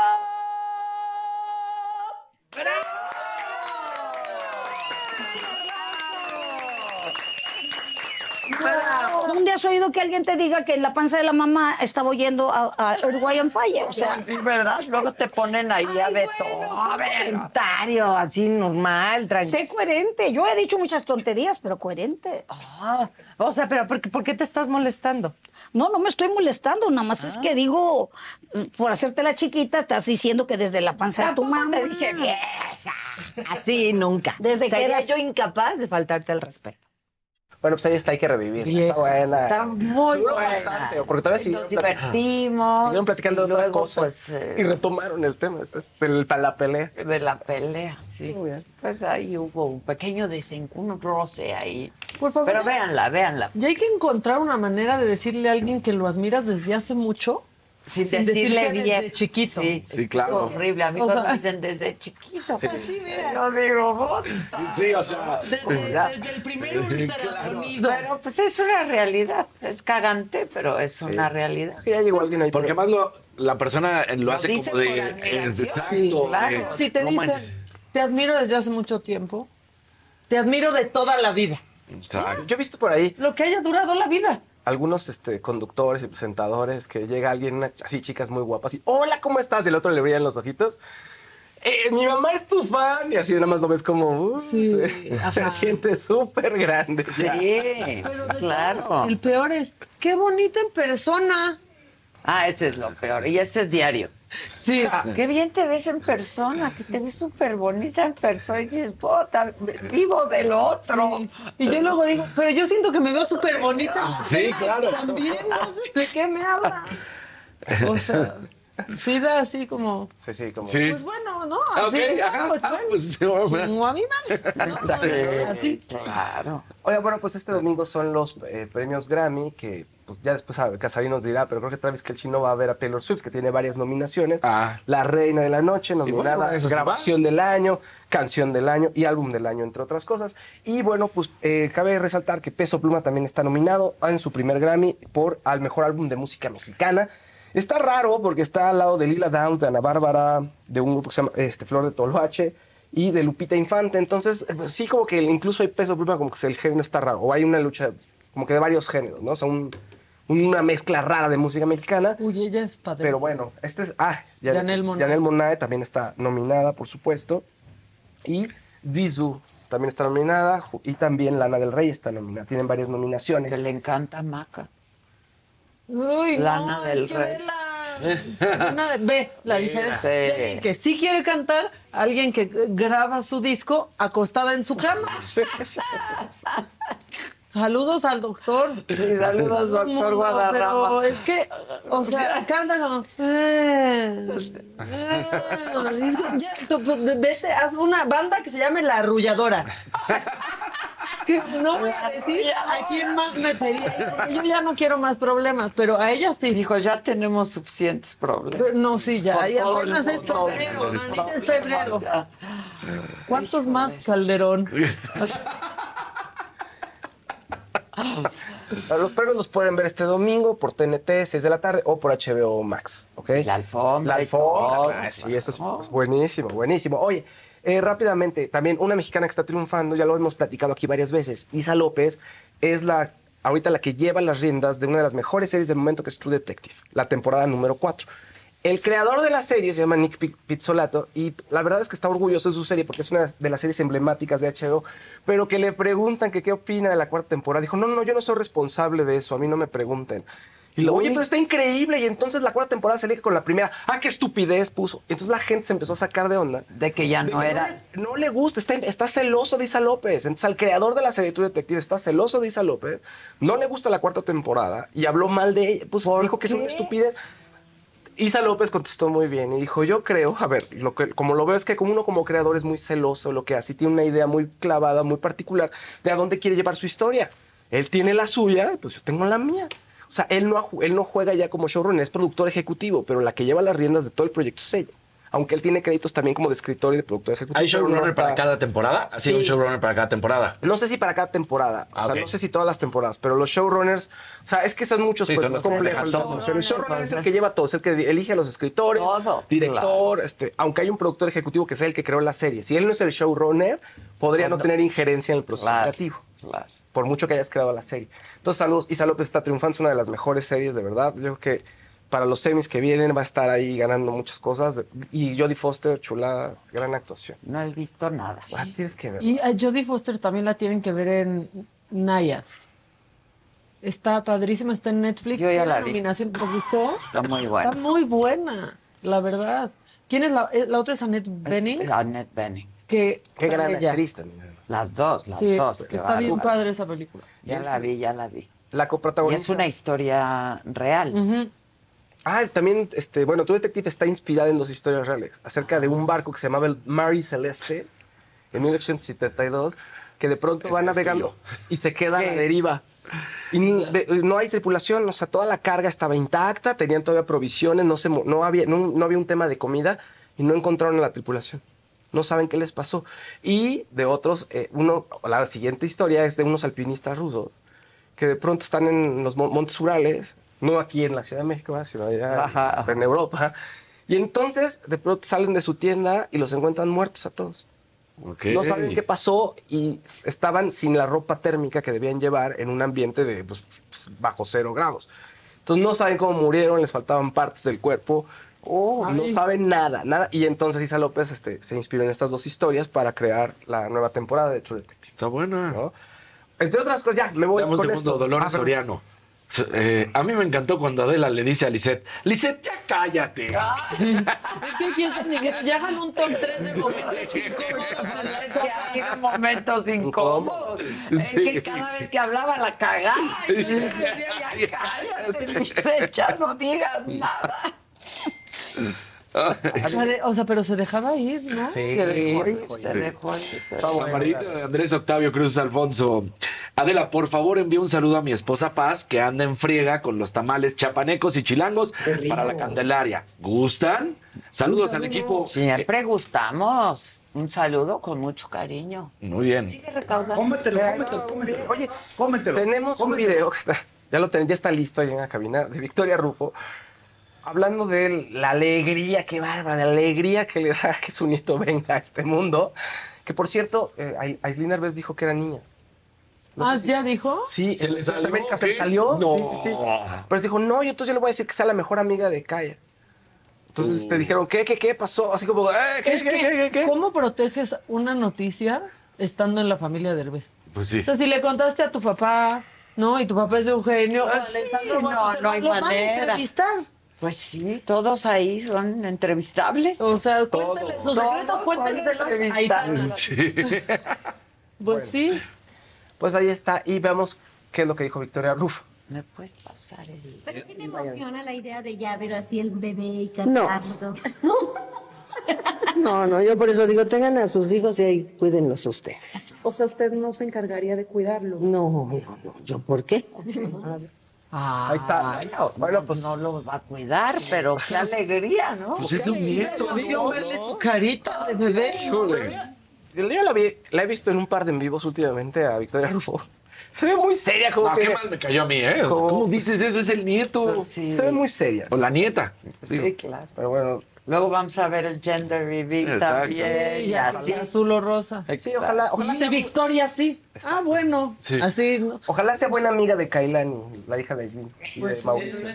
Pues la hija de José Eduardo. Si es que realmente es, si se le salió y si es una es su niña. primer nieto de Victoria. Sí, Sí, es el primer- él- él es el más grande. Y de José. Eduardo, de su primogénito, Claro. la luz de sus ojos. Claro. O sea, si nadie le está diciendo, ¿le vas a cambiar los pañales a tu nieto? No. Vas a decir, puedes decir, ay, no. Pero te da emoción ver a, a- a tu nieto conocer. No. No. No. Ay, no, que eso sí está. Oye, Me cae mejor en los TikToks donde baila Victoria Rufo.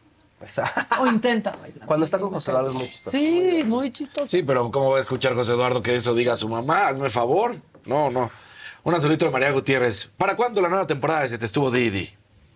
Estamos en eso, vamos a sacar dos nuevos, va- vamos a sacar en marzo algunos proyectos que ya les vamos a contar. Ay, Y un amarillito de Nora Orduño. Feliz viernes a todos. Gracias. Ya el viernesito. Ojalá que haya un fin de semana el viernes. Sí, bueno, no, ojalá. sí, no, o sea, ¿qué ojalá. Ay, no sé, Dios nos oiga, en serio. Que Cuitláhuac Bueno, García pero no nos está ayude. mal porque así puedes tener, puede caer dos veces el fin de Imagínate. semana en una semana. Y ¿de qué es esto en Navidad? Híjole. Muy bien, Ay, ay, venga. ay. ¿Hay más? No, ya. Más.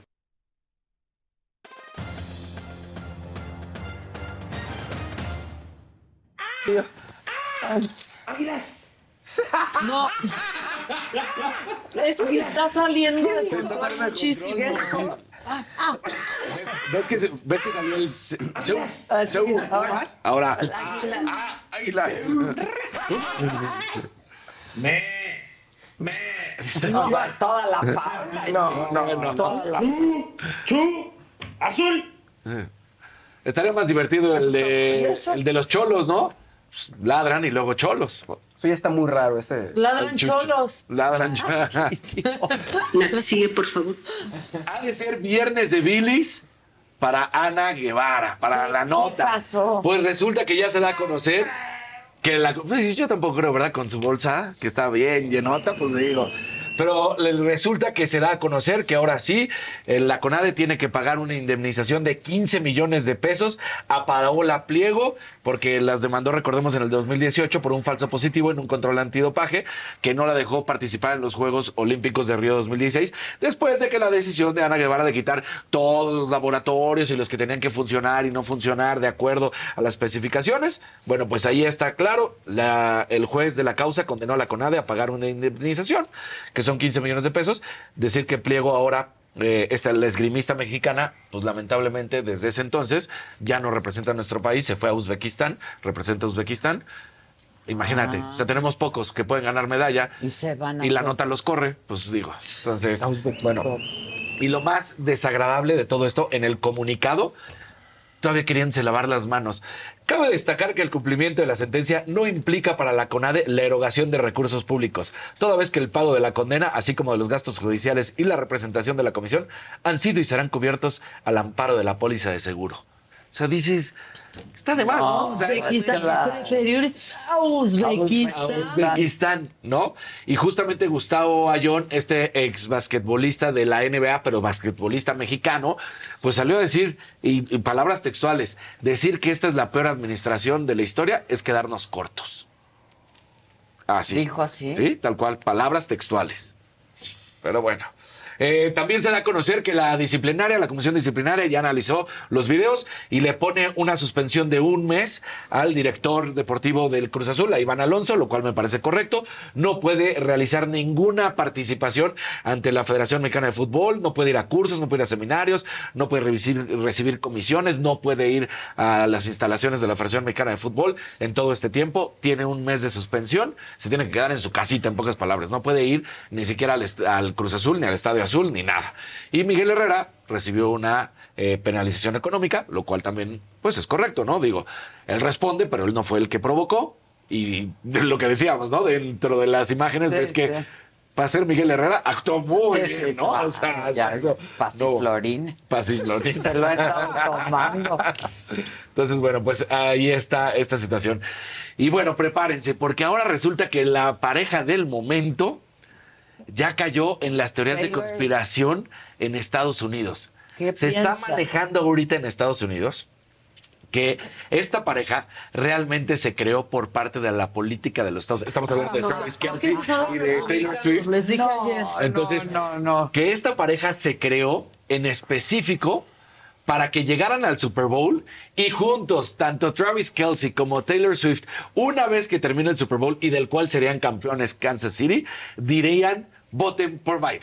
¡Qué bueno! Y entonces, que esa es la nueva teoría de conspiración de estos dos, que es la realidad de lo que está pasando. Y entonces ya en vote.org, en vota.org, están diciendo que a estos seguidores no les crean porque ellos son toda una maraña complicada Pero y hecha por los Es que esa es plataforma, justo lo que decíamos ayer, es plataforma republicana. Y es lo que están diciendo. Claro. Y la otra no, Ahora abierto la resulta, boca. sí. Sí, entonces, Ahora, pero ojalá la abra. ojalá. Y lo hizo. Ojalá la lo hizo en las elecciones pasadas y seguro lo va a hacer. Sí.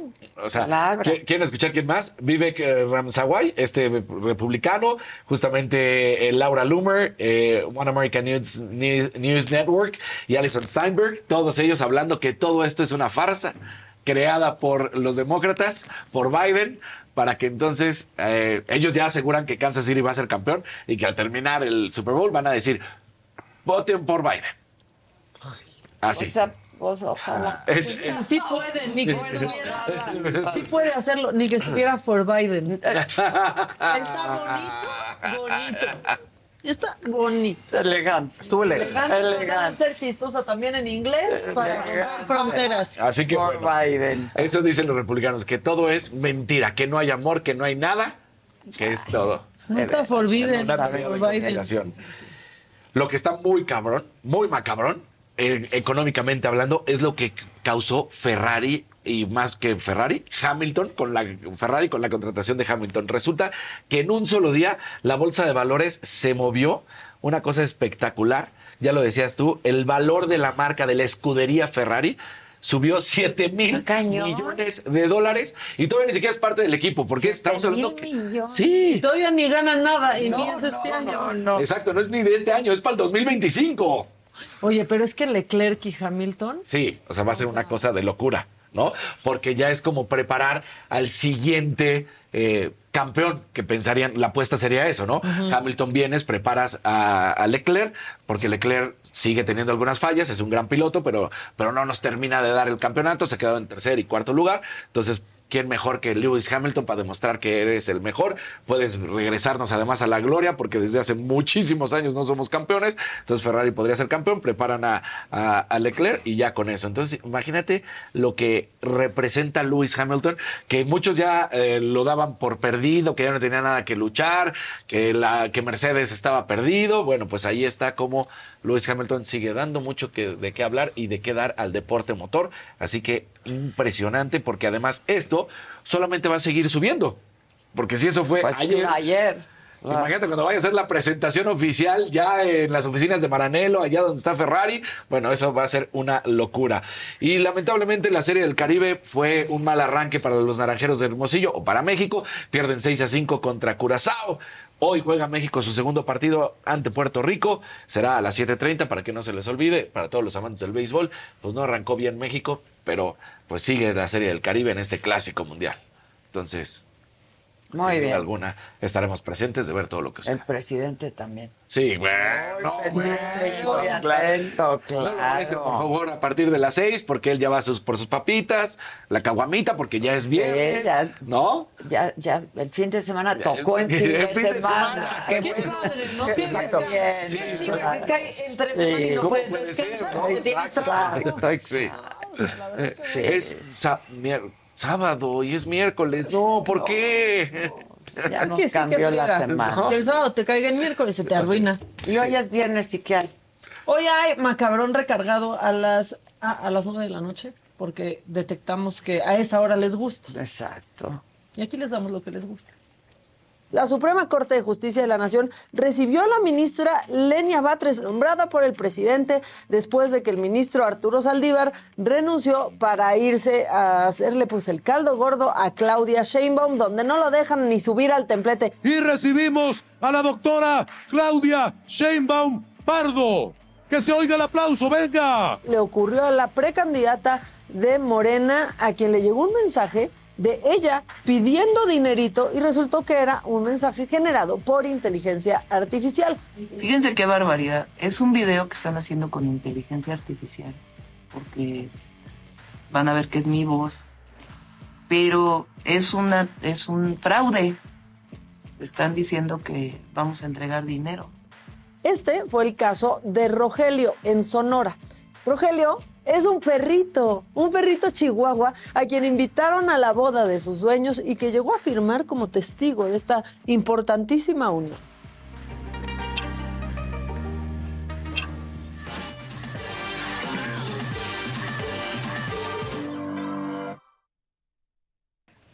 Pues hoy queremos presentarles al youtuber número uno de Colombia, Ami Rodríguez, con una audiencia global de más de 40 millones de seguidores. Ami, ¿cómo se hace? Este, bienvenido. Muchas gracias. Bienvenido a México, bienvenido a este a este foro, a este espacio. Y vas a tener un súper espectáculo, ¿verdad? Sí, sí, sí. O sea, justo porque hace 15 años empecé a hacer videos. Entonces me preguntaste cómo se hace trabajando muy fuerte durante 15 años. 15 años. Llevo 15 años haciendo videos súper constante, con mucha paciencia, así. ¿Cómo empezaste? Es que en el colegio yo quería ser actor, pero ser actor en Colombia para estudiar actuación es caro. Creo que acá también las escuelas deben ser no tan baratas. Y entonces, Hay de pues. todo, hay de no todo. teníamos el dinero, no teníamos el dinero, entonces yo, ay, ¿ahora qué hago? Entonces en esa época existía un programa que se llama iCarly. Y ellas eran Ah, como claro. youtubers, más o menos. y yo, yo quiero ser como ellas. Yo tengo una hermana menor. Mi hermana, yo tenía 15 años y mi hermanita en ese momento tenía como 6 años. Y yo llegué al colegio y le dije, hermana, ¿quieres que hagamos como un video como iCarly? Y ella, bueno, está bien. Agarramos una cámara que teníamos en la casa y grabamos. Así todo, o sea, yo hice un guion, pero yo no sabía nada, todo muy empírico. Entonces yo hice un guion, grabamos y lo publicamos. Bueno, yo no sabía dónde publicar eso. Un amigo del colegio me dijo, existe una plataforma llamada YouTube. Wow. Y Y, ahí yo, los- "Ah", y yo no, ten- ne- yo no tenía internet en la casa. Yo no tenía internet, entonces yo fui a un café internet. a subir eso. Ajá, así, a un cyber. Y allá subí mi primer video. Ahí empecé a ver más youtubers, empecé a ver. Eso en Colombia no existía. O sea, yo fui como de los primeros en Colombia. Y después de ocho años fue cuando, como que, ¡pum! La vida me dijo, tal, ya puede ser como medio popular en esto. O sea, de ocho años. siquiera de ocho. Yo Estos ocho años estabas subiendo y subiendo y Sí. subiendo videos. Sí, es que yo ocho años como con mil seguidores, por decirlo así. Que igual, pues, mil personas es harto, pero pues después de ocho años, pues estaba ahí estancado y a los ocho años ya empecé como a empezar a subir. Ya como que YouTube me empezó a recomendar el algoritmo y así. Ok, ok. Y ahí ya empecé como a subir, a subir, a subir, afortunadamente. Wow. ¿Cuál fue este video que te que se hizo viral y que te hizo muy famoso? Ay, a mí me da mucha vergüenza. El primero que se me hizo viral en el canal es una parodia que hice con mi hermanita. Justo es una parodia de Frozen, de una canción. y pues la cantaba. ¿Qué de Let It Go? No, la de. Y si hacemos un muñeco. Pero era una parodia de esa canción. Que es- me da mucha pena recordar. ¿Es el video que te da más pena? No, hay muchos. Hay que, Pero en la lista de los que me dan pena, eso me da mucha vergüenza. Pues no sé, yo ya eh, fue hace muchos años, muchos años. Cualquier cosa que vea hace muchos años de mí me da mucha pena. Entonces, pero ese fue como el que, ¡pum! YouTube hizo que viralizara y después de ese video la gente empezó a ver todos mis videos viejos que ya Y ya- empezaron a gustar. antes sí les empezaron a gustar y empezaron a ver y pedían como videos que ya había hecho antes, como, ay, repite como esta sección, hazla otra vez. Y así empezó. ¡Wow! Entonces, justo este año, como decía, yo ya cumplí 15 años de hacer Te videos. fuiste profesionalizando. Sí, más o menos, porque yo estudié luego el colegio cine y televisión.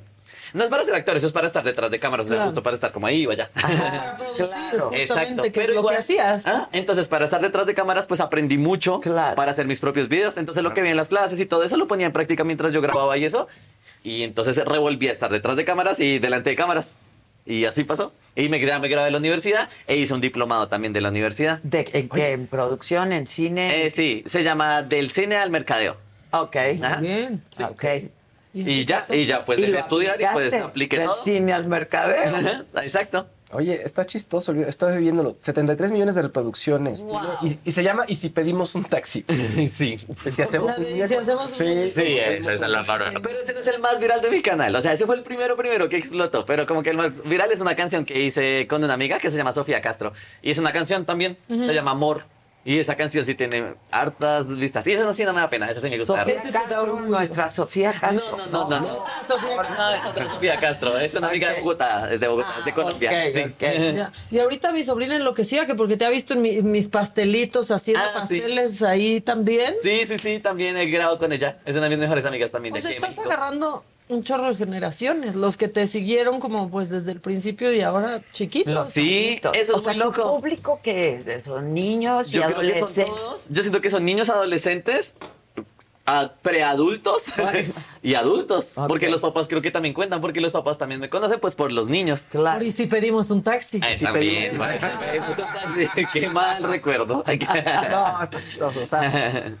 Entonces, sí, y justo este año para celebrar los 15 años que llevo haciendo videos, pues vamos a hacer un show en vivo aquí en Ciudad de México que se llama El Circo de Ami Rodríguez. Yo casi no he tenido oportunidad para conocer a las personas en vida real y verlos. Entonces, no, este año dije, pues para celebrar los 15 años vamos a hacer un show y pues los circos me parecen fascinantes, muy mágicos, me parecen A mí también espectaculares. me encantan los circos. Entonces va a ser un show eh, basado en un circo. O sea, no es un circo real, sino un show basado en un circo y es un show musical donde voy a cantar mis canciones y si pedimos un taxi, mentiras. No, esa no. Pero vamos a cantar mis canciones. Tengo varias canciones. Va a ser un show como bien familiar, inspirador, como lleno de magia. Pues va a haber baile, va a haber animación y es toda una historia bien bonita. ¿Cuánta gente hay en escena?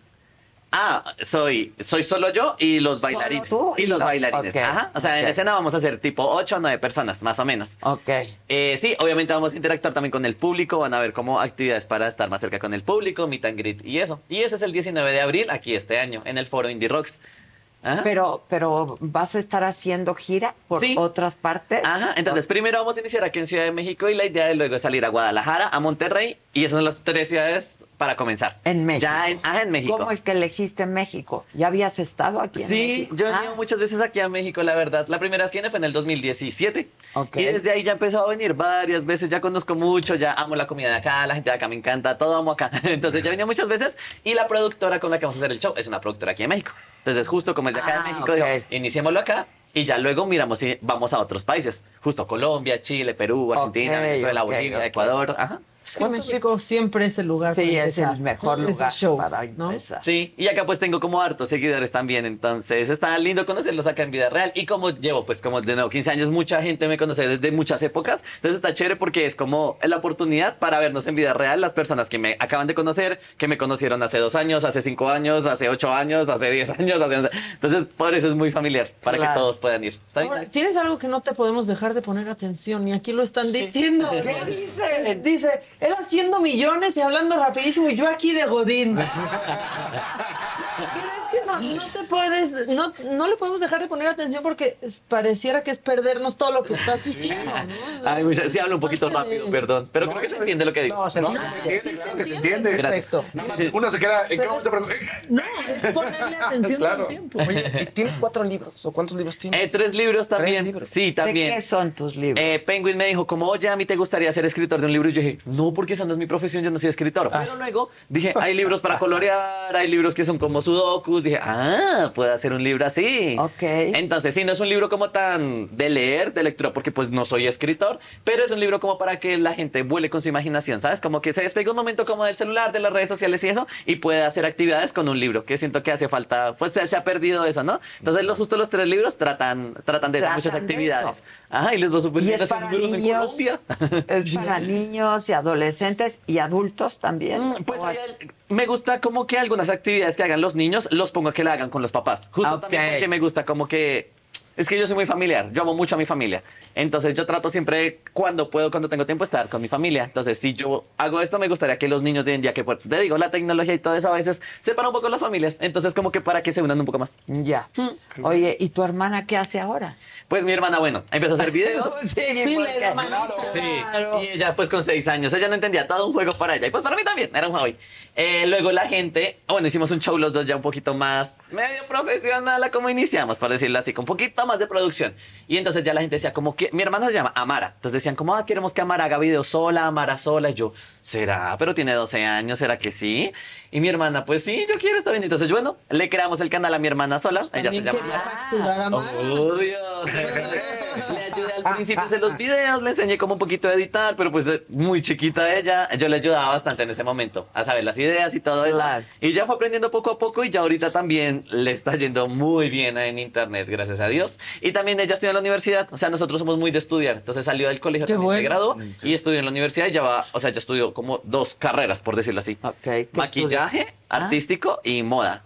Ah, qué padre. Sí, Padre es una lado. palabra muy común aquí. Ajá, sí, muy es cool. como, ay, qué bonito, ¿Ah, qué sí? cool. ¿Sí? Qué sí. cool. Sí, sí, está bien chévere. Nos gusta como estudiar. Siento que es importante estudiar. Mucha ¿Cuántos gente son que de no. familia? ¿Tú y ella? No, y tengo otro hermanito menor. Ah. Él tiene 10 años. Eh, pero pues bueno, él sí está en el colegio. ¿Ese qué canal se le va a hacer? No, no, no, no. No, queremos que tenga una infancia normal. Oye, ¿y cómo, cómo creas cada video? ¿Cómo te lo imaginas cada video? Pues mira, es muy loco, me pasan muchas partes. Justo cuando estaba en la universidad, yo agarraba el transporte público, que es como el metro, ya se llama Transmilenio. Entonces, cuando iba en el Transmilenio, pues a veces yo me quedaba mirando a la ventana mientras llegaba a la universidad y mientras miraba no, así la ventana, yo, ¡ah! se me acaba de ocurrir una idea. Y la escribía de una vez. Y también me pasa antes de irme a dormir. O sea, me acuesto a dormir y yo, no, se me acaba de ocurrir algo. Entonces me despierto y una vez la escribo. Y ya me duerme. Al día siguiente, como que la le digo, ay, sí está chévere esa idea. A veces pienso ideas por la noche y al día siguiente dormir y yo, ah, está horrible esa idea. Eliminar. Pero así es como se me ocurren las ideas. No, y si te subes aquí en el metro, tendrías muchas ideas. Se para tanto tiempo Claro. que podrías escribir un libro nuevo. Ay, Para ay, pensar, claro. Sí. Y tú escribes tus sketches, tú escribes tu todo. Sí, mira, yo desde que inicié hago todo porque todo está en mi imaginación. Y algo pasa con mi cabeza y es que si yo no hago realidad lo que tengo en mi cabeza, yo no descanso, yo no quedo en paz. Entonces todo lo que tengo en mi imaginación lo tengo que plasmar en vida real. Pero entonces mi vida real, ¿cómo lo plasmo? Pues en un video. Creo que es como lo más fácil. Entonces, ajá, así lo hago. Así lo hago y plasmo todo lo que me voy imaginando. Y no, o sea, no descanso hasta que lo logre. Y tú empezaste haciéndolo solo, con tu hermanita. Ah, sí, entonces Pero luego formaste un equipo. Hoy tienes un equipo Sí, ahorita. grande. De... Ajá, no tan grande. Tengo un equipo como de cuatro, de tres personas, No más se o menos. necesitan más. No sé por qué Sí. yo tengo un equipo tan grande. Di que sí, di que como 20 por Ojalá yo tuviera más de 20 personas. Pero pues no, sí. Ahorita tengo un equipo. Es que claro, como yo hago mis cosas en mi cabeza, yo digo, solo yo sé lo que tengo en mi cabeza y está muy difícil transmitirle a alguien lo que yo quiero mostrar. Pero no está muy equivocado, ¿sabes? Cuando ya decidí como como soltar un poco ese peso a otras personas para que me ayudaran en el equipo. Si la gente entendió y sí somos un buen equipo, o sea, sí tienen en su cabeza lo que yo también quiero Y te transmitir. alivianas tú Entonces me aliviano en cositas y puedo hacer más contenido aún. Claro. Porque me Puedes libro de otras cosas. Contenido, ¿no? Exacto. Oye, entonces es el circo de Ami Rodríguez, ¿no? ¿Así se llama? Sí, así se llama el Circo de Mi Rodríguez. Ahí las boletas las pueden conseguir en passline.com. Obviamente ustedes están invitados, obviamente. Muchas, si muchas quieren. gracias. Sí. Gracias. Pases VIP, les va a gustar. Oye, ¿y tienes mucha empatía con los niños? Sí, sí está chévere. O sea, digamos, cuando me reconocen en la, casa, en la calle los niños, sí son como... Hay muchas reacciones muy bonitas. Algunas son como que lloran. Es como, no puedo ser. Cuando lloran yo no sé cómo reaccionar ante eso. Sí, es ¿Qué difícil. No, como Sí. que no pueden creer que te ven ahí luego. Otra gente como que no puede hablar, se queda así. Sin decir nada. Entonces yo sí como que trato ya, hola, ¿cómo estás? ¿Quieres una foto? O sea, a mí me gusta hablar mucho. Bueno, creo que lo están notando. Me da como pena las cámaras y hablar y eso. Sí, no, bueno.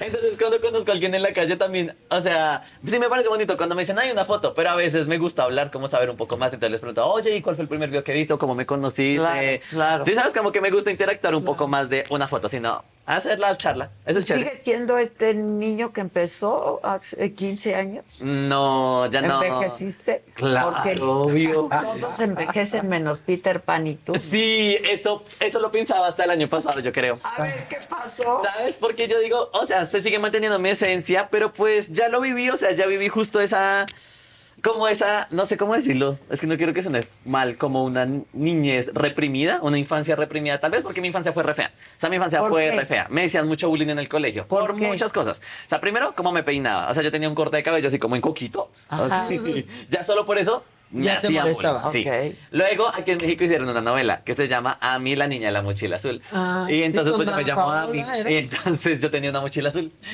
Y entonces pues me molestaba porque pues yo no soy niña, entonces decían, ah, llegó a mí la niña la mochila azul. Ah. Y pues en ese momento como que es gracioso, pero en ese momento pues, yo me sentía muy mal. Tu Pues, maldito la- Televisa. La Fernández. Claro que te sentías mal. Obvio. Sufrías. Sí, yo no tenía amigos. O sea, yo no tenía amigos. A mí me bajaban los pantalones, me empujaban, me robaban la comida. azul, ¿verdad? Sí, sí, era suelta. Sí, por Dios eso mío, le ya. decían eso. Preciso, o sea, justo cayó, obviamente. Préstame.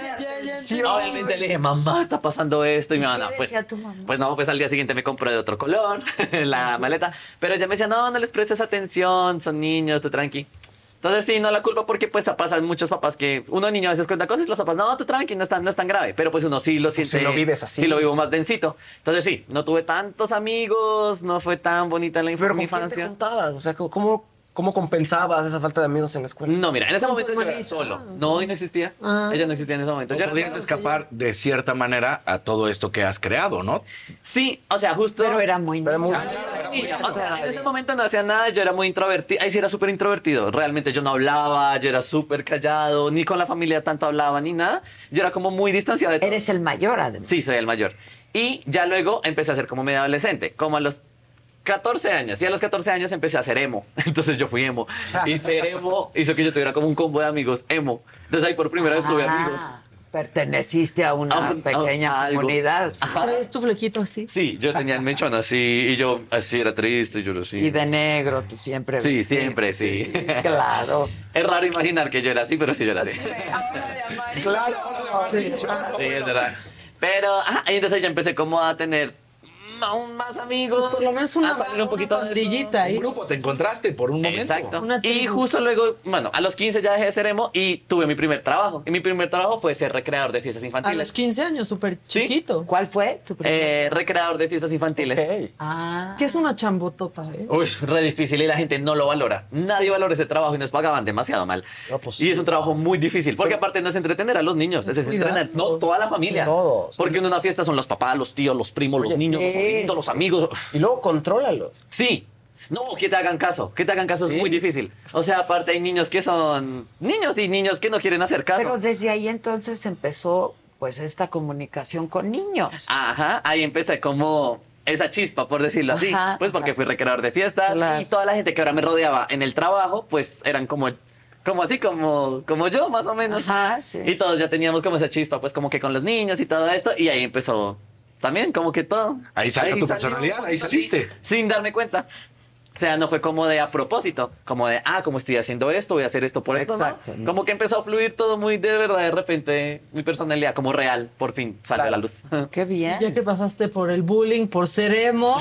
Y ahora a, a los que te bulleaban, diles, miren mis 40 millones de. Sí. de- de- Y yo, Préstales mil, una cuarenta millones. Ahora préstales una Ahora lana. préstales una lana. Mm. ¿De dónde principalmente sale tu negocio? ¿Eh, ¿De YouTube? ¿De YouTube? Sí. ¿De lo que te paga YouTube o de los patrocinios? Ah, no, de todo. O sea, me o sea, de YouTube se recibe, de los patrocinios, también de Facebook. Ah, patrocinios también como, no sé, en Instagram. Pero también justo, bueno, estábamos hablando que yo ya crecí un poquito más. Porque bueno, ahora yo me independicé hace dos años o tres años, vivo completamente solo. Antes seguías en casa de tus papás. Ah, pero ya tengo mi apartamento y yo ya vivo completamente solo. Entonces ahí empieza como la vida diferente, ¿no? Entonces empiezan las responsabilidades, cosas que uno no le enseñan. Cosas... Pagar el agua. ¿Cómo pagar que el- la Sí, sí, sí, yo sé cómo eso no es gratis. Sí, ¿Cómo? ¿No llegas solo? Sí. Ahora tienes que pagar el internet. Sí, entonces empieza todo eso que no me enseñaron nunca. Los colegios deberían enseñar eso, eso sí deberían enseñar claro, otras cosas que no. administrarte solo, No, claro. así la vida real. Entonces me tocó afrontar la vida real y eso obviamente me hizo madurar más y aprender, o sea, abrir más ot- otro, otro lado de mi mente de otras cosas como más de grande. Ok. Y también entonces empecé a pensar y dije, esto de ser youtuber y hacer como contenido en internet, pues ma- afortunadamente logro mantenerme y pues ya llevo mucho en esto y me sigue yendo muy bien, pero pues en algún momento puede caer, ¿no? O sea, como cualquier negocio, puede, Claro. puedo entrar en bancarrota. Entonces también me fui por otro lado de negocios, que es la finca raíz. Entonces, mi lado no en internet, como mi lado a mi Rodríguez Pascagasta, ser humano no- normal, es la finca raíz. Ok. Y así, entonces tengo mis negocios de finca raíz en Colombia y en internet. O sea, ¿tienes una agencia de bienes raíces? No, no, no, o sea, es más como de raíz, ajá, en Airbnb, en apartamentos y cositas así. En inmuebles y todo. Ajá, eso. ¿Todo en Colombia? Sí, sí, sí. Pues aquí vivo. Pues en Argentina. Así dices Sí, que ahora muy barato, ahorita Sí. está muy barato. Sí, sí. Tú eres, nos decías, de qué parte de Colombia? En Bogotá. De Bogotá. Y has comprado en otras partes. No, solo en Bogotá. Ah, solo en Bogotá. Sí, solo en Bogotá. Me gustaría ahorita como cambiar. O sea, me gustaría que en México. Me, pues, siento que sería chévere porque igual me lo paso también mucho acá. Mucho Entonces, acá. pues, cuando vengo acá diré, ah, ya tengo mi propia casita aquí en México. Pues güey, ojalá, me queda". ojalá. Y Sí, rento pero- cuando no estoy y le sacas una lana. Exacto, esa es la idea, pero no sé, pues porque como estoy en Colombia, hasta ahora estoy como iniciando más o menos en eso, es como que ahí voy aprendiendo Tus como solo. papás no dan crédito, yo creo, de lo que has logrado, ¿no? No, mi mamá se queda en shock. ¿Qué, qué? ¿Cómo estuvo? No, pues mi hermana, o sea, mis hermanos y yo somos como el orgullo de mi familia. Pues Mi mamá es como, wow, hijos, ¿lo lograron? No les tenía tanta fe. Y sí. No les tenían internet la casa. Y viven de eso, del internet. Entonces, nada, afortunadamente con esto hemos podido ayudar a toda mi familia también. Porque es que nosotros venimos de una familia de muy bajos recursos. ¿Qué hacían tus papás antes? Es que, bueno, mi papá me abandonó a los dos años. Entonces, Ah, yo no ok. sé nada de mi papá hace, pues, mil años. No sé nada de él. Pero entonces Y yo que me... ya ni se aparezca ahorita. Sí, No, ahorita que- apareció. Ah, ¿en serio? A reclamar algo de lo que le has dado. De lo No, que ganas. justo. Salí, o sea, allá hay una heladería en Colombia y yo fui la imagen en octubre de la heladería. Entonces me ponían mi cara en todas las neveras de los helados que están en todos lados, en las farmacias, en los pósters, en Por televisión. todos lados. Sí, de una paleta que es muy famosa durante octubre y noviembre, que es como la de Halloween popular en Colombia. Ok. Y pues bueno, yo fui la, la imagen de eso y sí me llama. Y yo, aló, y él, hola, soy tu papá. Y yo, papá, te acabo de ver aquí en el refrigerador, me siento tan orgulloso de que seas mi hijo. Y yo, Ah, chinga. Metí una paleta. Ay, por favor. Eso me dio mucho coraje. Ahí sí, entonces decía, ¿Y le ¿cómo- colgaste? No, pues yo le dije como, pues ¿Lloraste? gracias. ¿Lloraste? No, no, obvio, no dio No te conmovió. Y me decía, es que le dije a todos mis amigos que tú eres mi hijo, me siento de sí, ser mi no. papá y yo. No, pues dile a todos tus amigos que nos dejaste. Sí, exacto. Ahora sí, cuéntale a tus amigos. Exacto. Te fuiste con otra. Entonces, no, pues nada. Ahí yo dije, ¿Y qué tu rabia. mamá? No, mi mamá sí es súper linda. La amo. Ella sí ¿Qué- es súper ¿Pero qué hacía? Ah, mi mamá en ese momento. Tenía que trabajar para... Sí, ella antes trabajaba en una clínica. Era la secretaria de neonatos. Ok. Como los bebés y todo Ajá. eso. Ahí duró mucho tiempo. Y ahorita está trabajando con su nuevo novio, que ahora es su esposo, que es mi padrastro. Pero sí, es mi padrastro nuevo. Y ellos ¿Y ahora tienen una empresa. Sí, lo amo. Lo Ay, amo. Es una padre. increíble persona. ¿Es papá de tus hermanas? No, pasa lo siguiente. Los pap- el papá de mis dos hermanos sí es el mismo señor, Ok. pero también ya terminaron. Él, no, no era tan buena persona. Ya. Ah, él sí tampoco fue tan buena Él, persona. ojalá se hubiera ido antes. sí. Sí. Bueno, no, porque tiene a sus dos hermanos. No, por eso, o sea, los hermanos se van.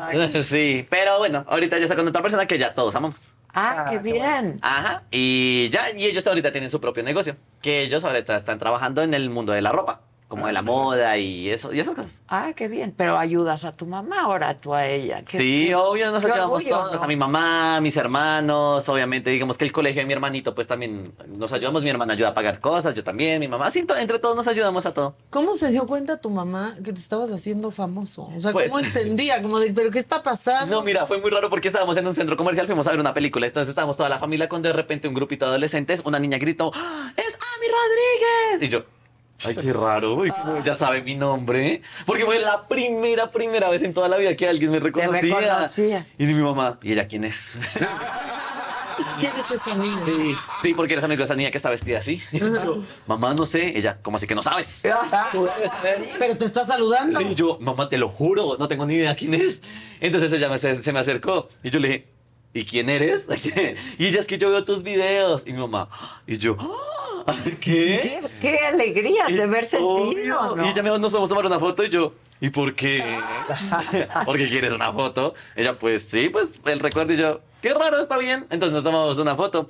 Y mi mamá, ah, es porque ve tus videos. Y yo, "Oh", y ahí pasó todo. Ahí fue la primera vez de todos como muy raro ese momento. Claro. Ya luego pues empezó a pasar un poquito más frecuente, no nos dejaba de sorprender muchas cosas que pasaban, pero pues ya se desbloqueó como eso. Ahí fue cuando se dio cuenta. Pues sí, ¿Y ¿y cuándo empezaste a monetizar? ¿Después de cuánto tiempo? Uy, no, eso ya fue, fue después de mucho, después de como 10, 11 mucho. años. Sí, después de 10, 11 años por fin llegué como, o sea, recién en la cuenta como un, un cosito de Google. Y yo, ay, ¿qué es esto? Mi primer pago. Y yo, Ah, ¿qué, qué bueno. es esto? 100 dólares, soy millonario. Sí, por cheque te lo mandaba. ¿Qué Sí, hiciste? el primero me llegó como una notificación. ¿Qué Ajá. hiciste con ese primer sueldo? Ahí, ¿mm? no, yo no me acuerdo, ¿No te ¿sabes? acuerdas? Creo que ahorré. Es que ya desde que soy recreador, entré a trabajar para ahorrar. O sea, cuando yo fui recreador era porque me quería comprar un computador para editar mis videos en un computador Claro. mejor. Entonces por eso empecé a tra- trabajar como recreador. Conseguí el dinero, compré el computador, seguí trabajando y seguí ahorrando aunque no ganaba nada siendo recreador. Pues no, yo creo Ganaba que tu no. jefe. ¿no? Ganaba Sí. 20 mil pesos al día, que eso es como, es que no sé en pesos mexicanos cuánto es, pero en dólares pueden ser como 5 dólares. Pues nada. Nada, Nada. Como ni 100 Cien- pesos. menos- Ni ahorita 100 pesos. 97 pesos. exacto. 90. Por eso te digo, nadie valora a los recreadores, nadie. Y hacen la fiesta, ¿eh? Sí. La verdad. Todo, pero bueno, entonces bueno, ahí tuve el hábito de empezar a ahorrar. Y ya entonces cuando recibí mi primer pago, no, creo que ahorré, ahorré y sí. Y luego pues ya gastaba el dinero en cosas como un poco innecesarias. ¿Cómo que qué te gusta comprar? No, mira, yo en un momento me volví comprador compulsivo de cosas re bobas, que re innecesarias. Entonces yo como que veía en internet, no sé, el salero de Bob Esponja y yo ¡ah! Lo necesito. lo compro. Pero este año no, este año sí cambiar, este año sí Pero te cambiar un gusta la poquito. ropa, ¿Qué te gusta? No, me encanta, me encanta también invertir en ropa, pero mira que no en ropa como tan cara. O sea, la, la ropa como de marcas caras, o sea, me parece linda y todo, me gusta, pero no, no la compro. Lo único en el que la invierto es en tenis. La ropa que yo utilizo la mando a hacer. Como Maca. mira. ¿Ah? También. Te le veo de marcas. los Ajá. tenis. Ajá, a mí también me gustan mucho como los tenis. Los míos, de hecho, son patines, mira, son tenis patín. Sí, se le salen las rueditas y puedo patinar. Está padrísimo. Entonces, no, y la ropa que me pongo sí la mando a hacer. Me gusta así como. eh, ah, mira, me gustan también como. Las como accesorios, los accesorios. las pulseras. Las pulseritas y joyas, estos son de Pandora y así, los anillitos también. Sí, eso sí me parece como bonito, me gusta. ¿Te gusta usarlo? Sí, pero tu bien. ropa te la mandas a hacer. Sí, me sale más económica y es. Y nadie más la Nadie trae. Nadie más la tiene. Exacto. Y generalmente tienes una forma de vestir en tus shows o en tus videos. Eh, Algo que mm. te caracterice, no. Pues yo creo que los colores, o sea, me caracterizan mucho con el color amarillo y con el color verde. Son como esos dos colores que me dicen como, eres de esos colores. Ah, ok. Y ya entonces me trato de decir como esos colores, pero no, como muy colorido. No, a veces me encanta volver a vestirme de negro. O sea, a veces me vuelvo a poner mi Medio ropa. emo. Mi Fácil. ropa emo, yo todavía la tengo y me encanta. El negro me es el negro. Sí, es la salida para todo. O sea, Para no sabe todo. qué ponerse. Negro. Y fue una gran época, ¿no? O sea, cuando de pronto nos inundaron los, Los emos. era- Sí, claro. Había hasta reportajes de cómo iban a la glorieta de insurgentes los emo, capítulo en La Rosa de Sí, Guadalupe, no, la todo. niña emo. Sí. Sí. Con Sí, Natalia no, en Colombia era igual, era en Colombia era igual, así todos nos reuníamos en una parte. Ay, fue una buena época. Una vez, no, pero no tanto, una vez me pegaron. Una vez ¿Por me qué? pegaron por ser. Ay, fue cuando dejé de ser emo, fue porque me pegaron unos punks. Oh. Es que los emos contra los eras una claro. Sí. Sí, Sí. claro. Pero lo- lo- o sea, un poco lo bonito de los emos era que pues se juntaron todos estos niños que eran de alguna manera bulleados en las escuelas. Sí. e hicieron su propia Claro. tribu. Todos teníamos Justo, nuestros traumas. Eso Sí. era. Sí. Claro. Nosotros éramos como. Y eran, Era emo por y, emotion. por podero- y eran Sí. poderosos. Veías a la banda de los emos y eran. Sí. Tendencias. Sí, sí, sí, sí. De que habían Panda, por ejemplo. Sí, es una banda Panda de acá es una banda completamente Panda, sí. Entonces, Y sí. cantas y bailas y actúas y escribes libros. Sí, mira. Y haces O libros. sea, le hago de todo. Te, te recreo la fiesta infantil con tus hijos. Lo que necesito. A mí, lo que sea. No, sí, la verdad, sí, no, es que no canto bien. Yo no soy cantante real, eso lo quiero especificar. Yo no soy cantante real. Tengo mis canciones, pero pues existe el autotune. Claro. tengo mis ayuditas y la gente sabe que yo no soy cantante. Simplemente creo contenido de eso, pero tengo mis propias canciones. Lo referencia tipo como una serie de Disney, ¿no? En las series de Disney siempre cantan, pero no necesariamente son cantantes reales, sino los propios actores. Sí, claro. Algo así soy yo también. Es que lo digas, porque luego aquí no nos dicen y nos cantan en Sí, vivo sí, y no sí. sabemos qué hacer. ¿Cómo? ¿Y ustedes cómo actúan? Ustedes Oye, así. a ver si nos, nos recomiendas con tus 40 millones de seguidores. No, pues Qué obviamente. bárbaro, eso de 40 No, millones. bueno. Es increíble. amigo. Y sí, y afortunadamente he seguido, o sea, creciendo. creciendo. Creciendo porque es que la luego agarras. vas creciendo exponencial, ¿no? Ya. Sí, es como de a pocos. Y es que, ¿sabes qué pasa? Hay muchas personas que, digamos, crecieron conmigo en su momento, que también eran creadores, pero se, quiero- se siguieron quedando en el mismo contenido de ese momento, del 2017 y 2018. Y pues eso ya no funciona, porque pues la evolución de todo, la tecnología, la gente, la audiencia, todo crecen. cambia. Sí. Entonces uno se tiene que, si uno se quiere mantener en esto, él debe seguir como... O sea, mirando y estudiando a la audiencia y como lo que está en tendencia, y pues también que te gusta a ti, que no pierdas tu esencia. Claro, claro. Pero adaptarse a lo que va pasando hoy en día. Pero que es que hay mucha gente que no se adapta, entonces ahí sí es cuando ya se quedan. Sí, sí, sí. Pero bueno, afortunadamente no es mi caso. Ok. Qué Pues, bueno. Pues no, con Monterrey, 40 millones de seguidores, definitivamente no es tu caso. No, y la primera vez que vine aquí a México, recuerdo que apenas se abrieron las puertas así de la, del avión, del aeropuerto, había muchísimas personas. Muchas, muchas, Oye, muchas qué personas, bien. muchas. Y los de seguridad decían, como, ¿qué está pasando acá? Y la gente salió bien. corriendo y tiraron a los de seguridad. Y una niña agarró mi maleta y yo le decía, por favor, no me robes. Bienvenido, México. No, no me robaron, no me robaron. Fue increíble. Fue increíble, pero yo no me lo esperaba. O sea, cero me lo esperaba. Ver tanta gente ese recibimiento a otro país, porque para mí también es muy loco, pues yo soy de Colombia. ¿no? O sea, llegar aquí a México también es como. Y ver eso. En otro país conocen esta carita tan fea. Pues te Muy felicito mucho. Qué bárbaro. Qué Sí. bárbaro. Felicidades. Entonces, invita a la gente otra vez a tu show, al Circo de Am. Invitadísimos al circo. A mi Rodríguez va a ser uno de los mejores shows que van a salir este año. No es por ser yo, o bueno, te, te pregunto un poquito, pero de verdad está increíble. Es el 19 de abril en el foro Indie Rocks y pueden conseguir sus boletos en passline.com. Igual, si quieren saber más información de esto, pueden seguirme en mis redes sociales como a mi Rodríguez con doble Z al final. Y por ahí estoy pues publicando todo para que estén pendientes y nos vemos ese día. Tenemos una cita, ustedes y yo. No me vayan a dejar plantado, por favor. Eso. Y estás en todas las plataformas. En todo esto. En todas. Sí, que sí, Facebooker, que TikToker, que Instagramer, que Snapchatter, que hasta publico historias en, en WhatsApp. en Hasta WhatsApp. Para que las vean mis días. Pues qué bueno, hay que abarcarlo todo. sí. Qué padre. La gente está aquí feliz, que qué gran invitado. Y hay un mensaje que dice Xochitl Rodríguez, me encanta su personalidad, yo sí la entiendo, ya estoy entre- entrenada gracias a mi hija, que así nos echa la lotería, ya mismo lo sigo en redes. Ay, qué bonis, gracias. Te amo. Un besito. Mira, qué bonito. Oye, te- yo te quiero hacer un regalo. ¿Dónde está? Me encantan los regalos. Ah, mira. Es que yo saqué mi perfume y te lo quiero regalar. A ver, y yo amo los perfumes. Pero este está abierto, ¿sí? Obvio. Ah, mira, este está abierto para que bueno. te lo pongas. Es unisex. A ver, la presentación está demasiado linda. Qué bueno Se que ve el te luxury. gusta. Sí. O sea, A ver si huele a luxury. Ah, vas a ver. Uy, vas a ver. Sí. póntelo, póntelo, Huele te va a luxury. gustar. Pero de una vez acá, acá. Y... Y donde quieras, donde quieras, te ocurra. No juzgamos. Me encanta. ¿Verdad que está Deli? Huele deli. Oye, te felicito. Qué difícil hacer un perfume, ¿no? Muy difícil es hacer un perfume. Y huele delicioso. Ay, oye, muchas gracias. No, me encanta. Lo voy a utilizar. Mm. Sí, usa. Si ustedes quieren saber a qué huelo, ahora voy a leer. Se llama Adela, así se llama el perfume. Así ahora llama. Adela. Eso. Muy bien. Te va a gustar. Sí, me encantó. Bueno, pues Gracias. Un, un detalle. Muchas, Ah, gracias por venir. No, gracias por la invitación. La Al contrario, muchas gracias. Y gracias a todos ustedes, gracias a todo mi equipo.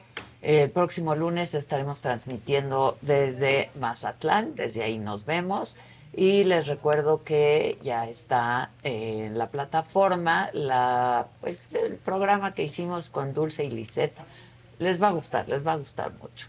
Y me dio una idea para hacer un próximo programa, entonces, que tiene que ver con lo que pasó en ese programa de Lisette y Dulce. Véanlo. Y pues nada, que tengan un buen fin de semana, que tocó el fin de semana. ¡Qué coincidencia! ¡Qué padre! Fin de en semana febrero. toca el fin de semana.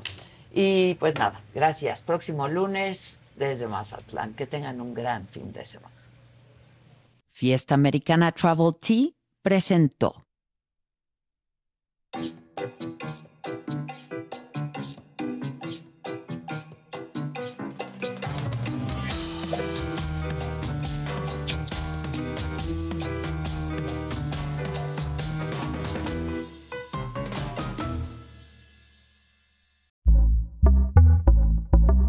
Pitaya.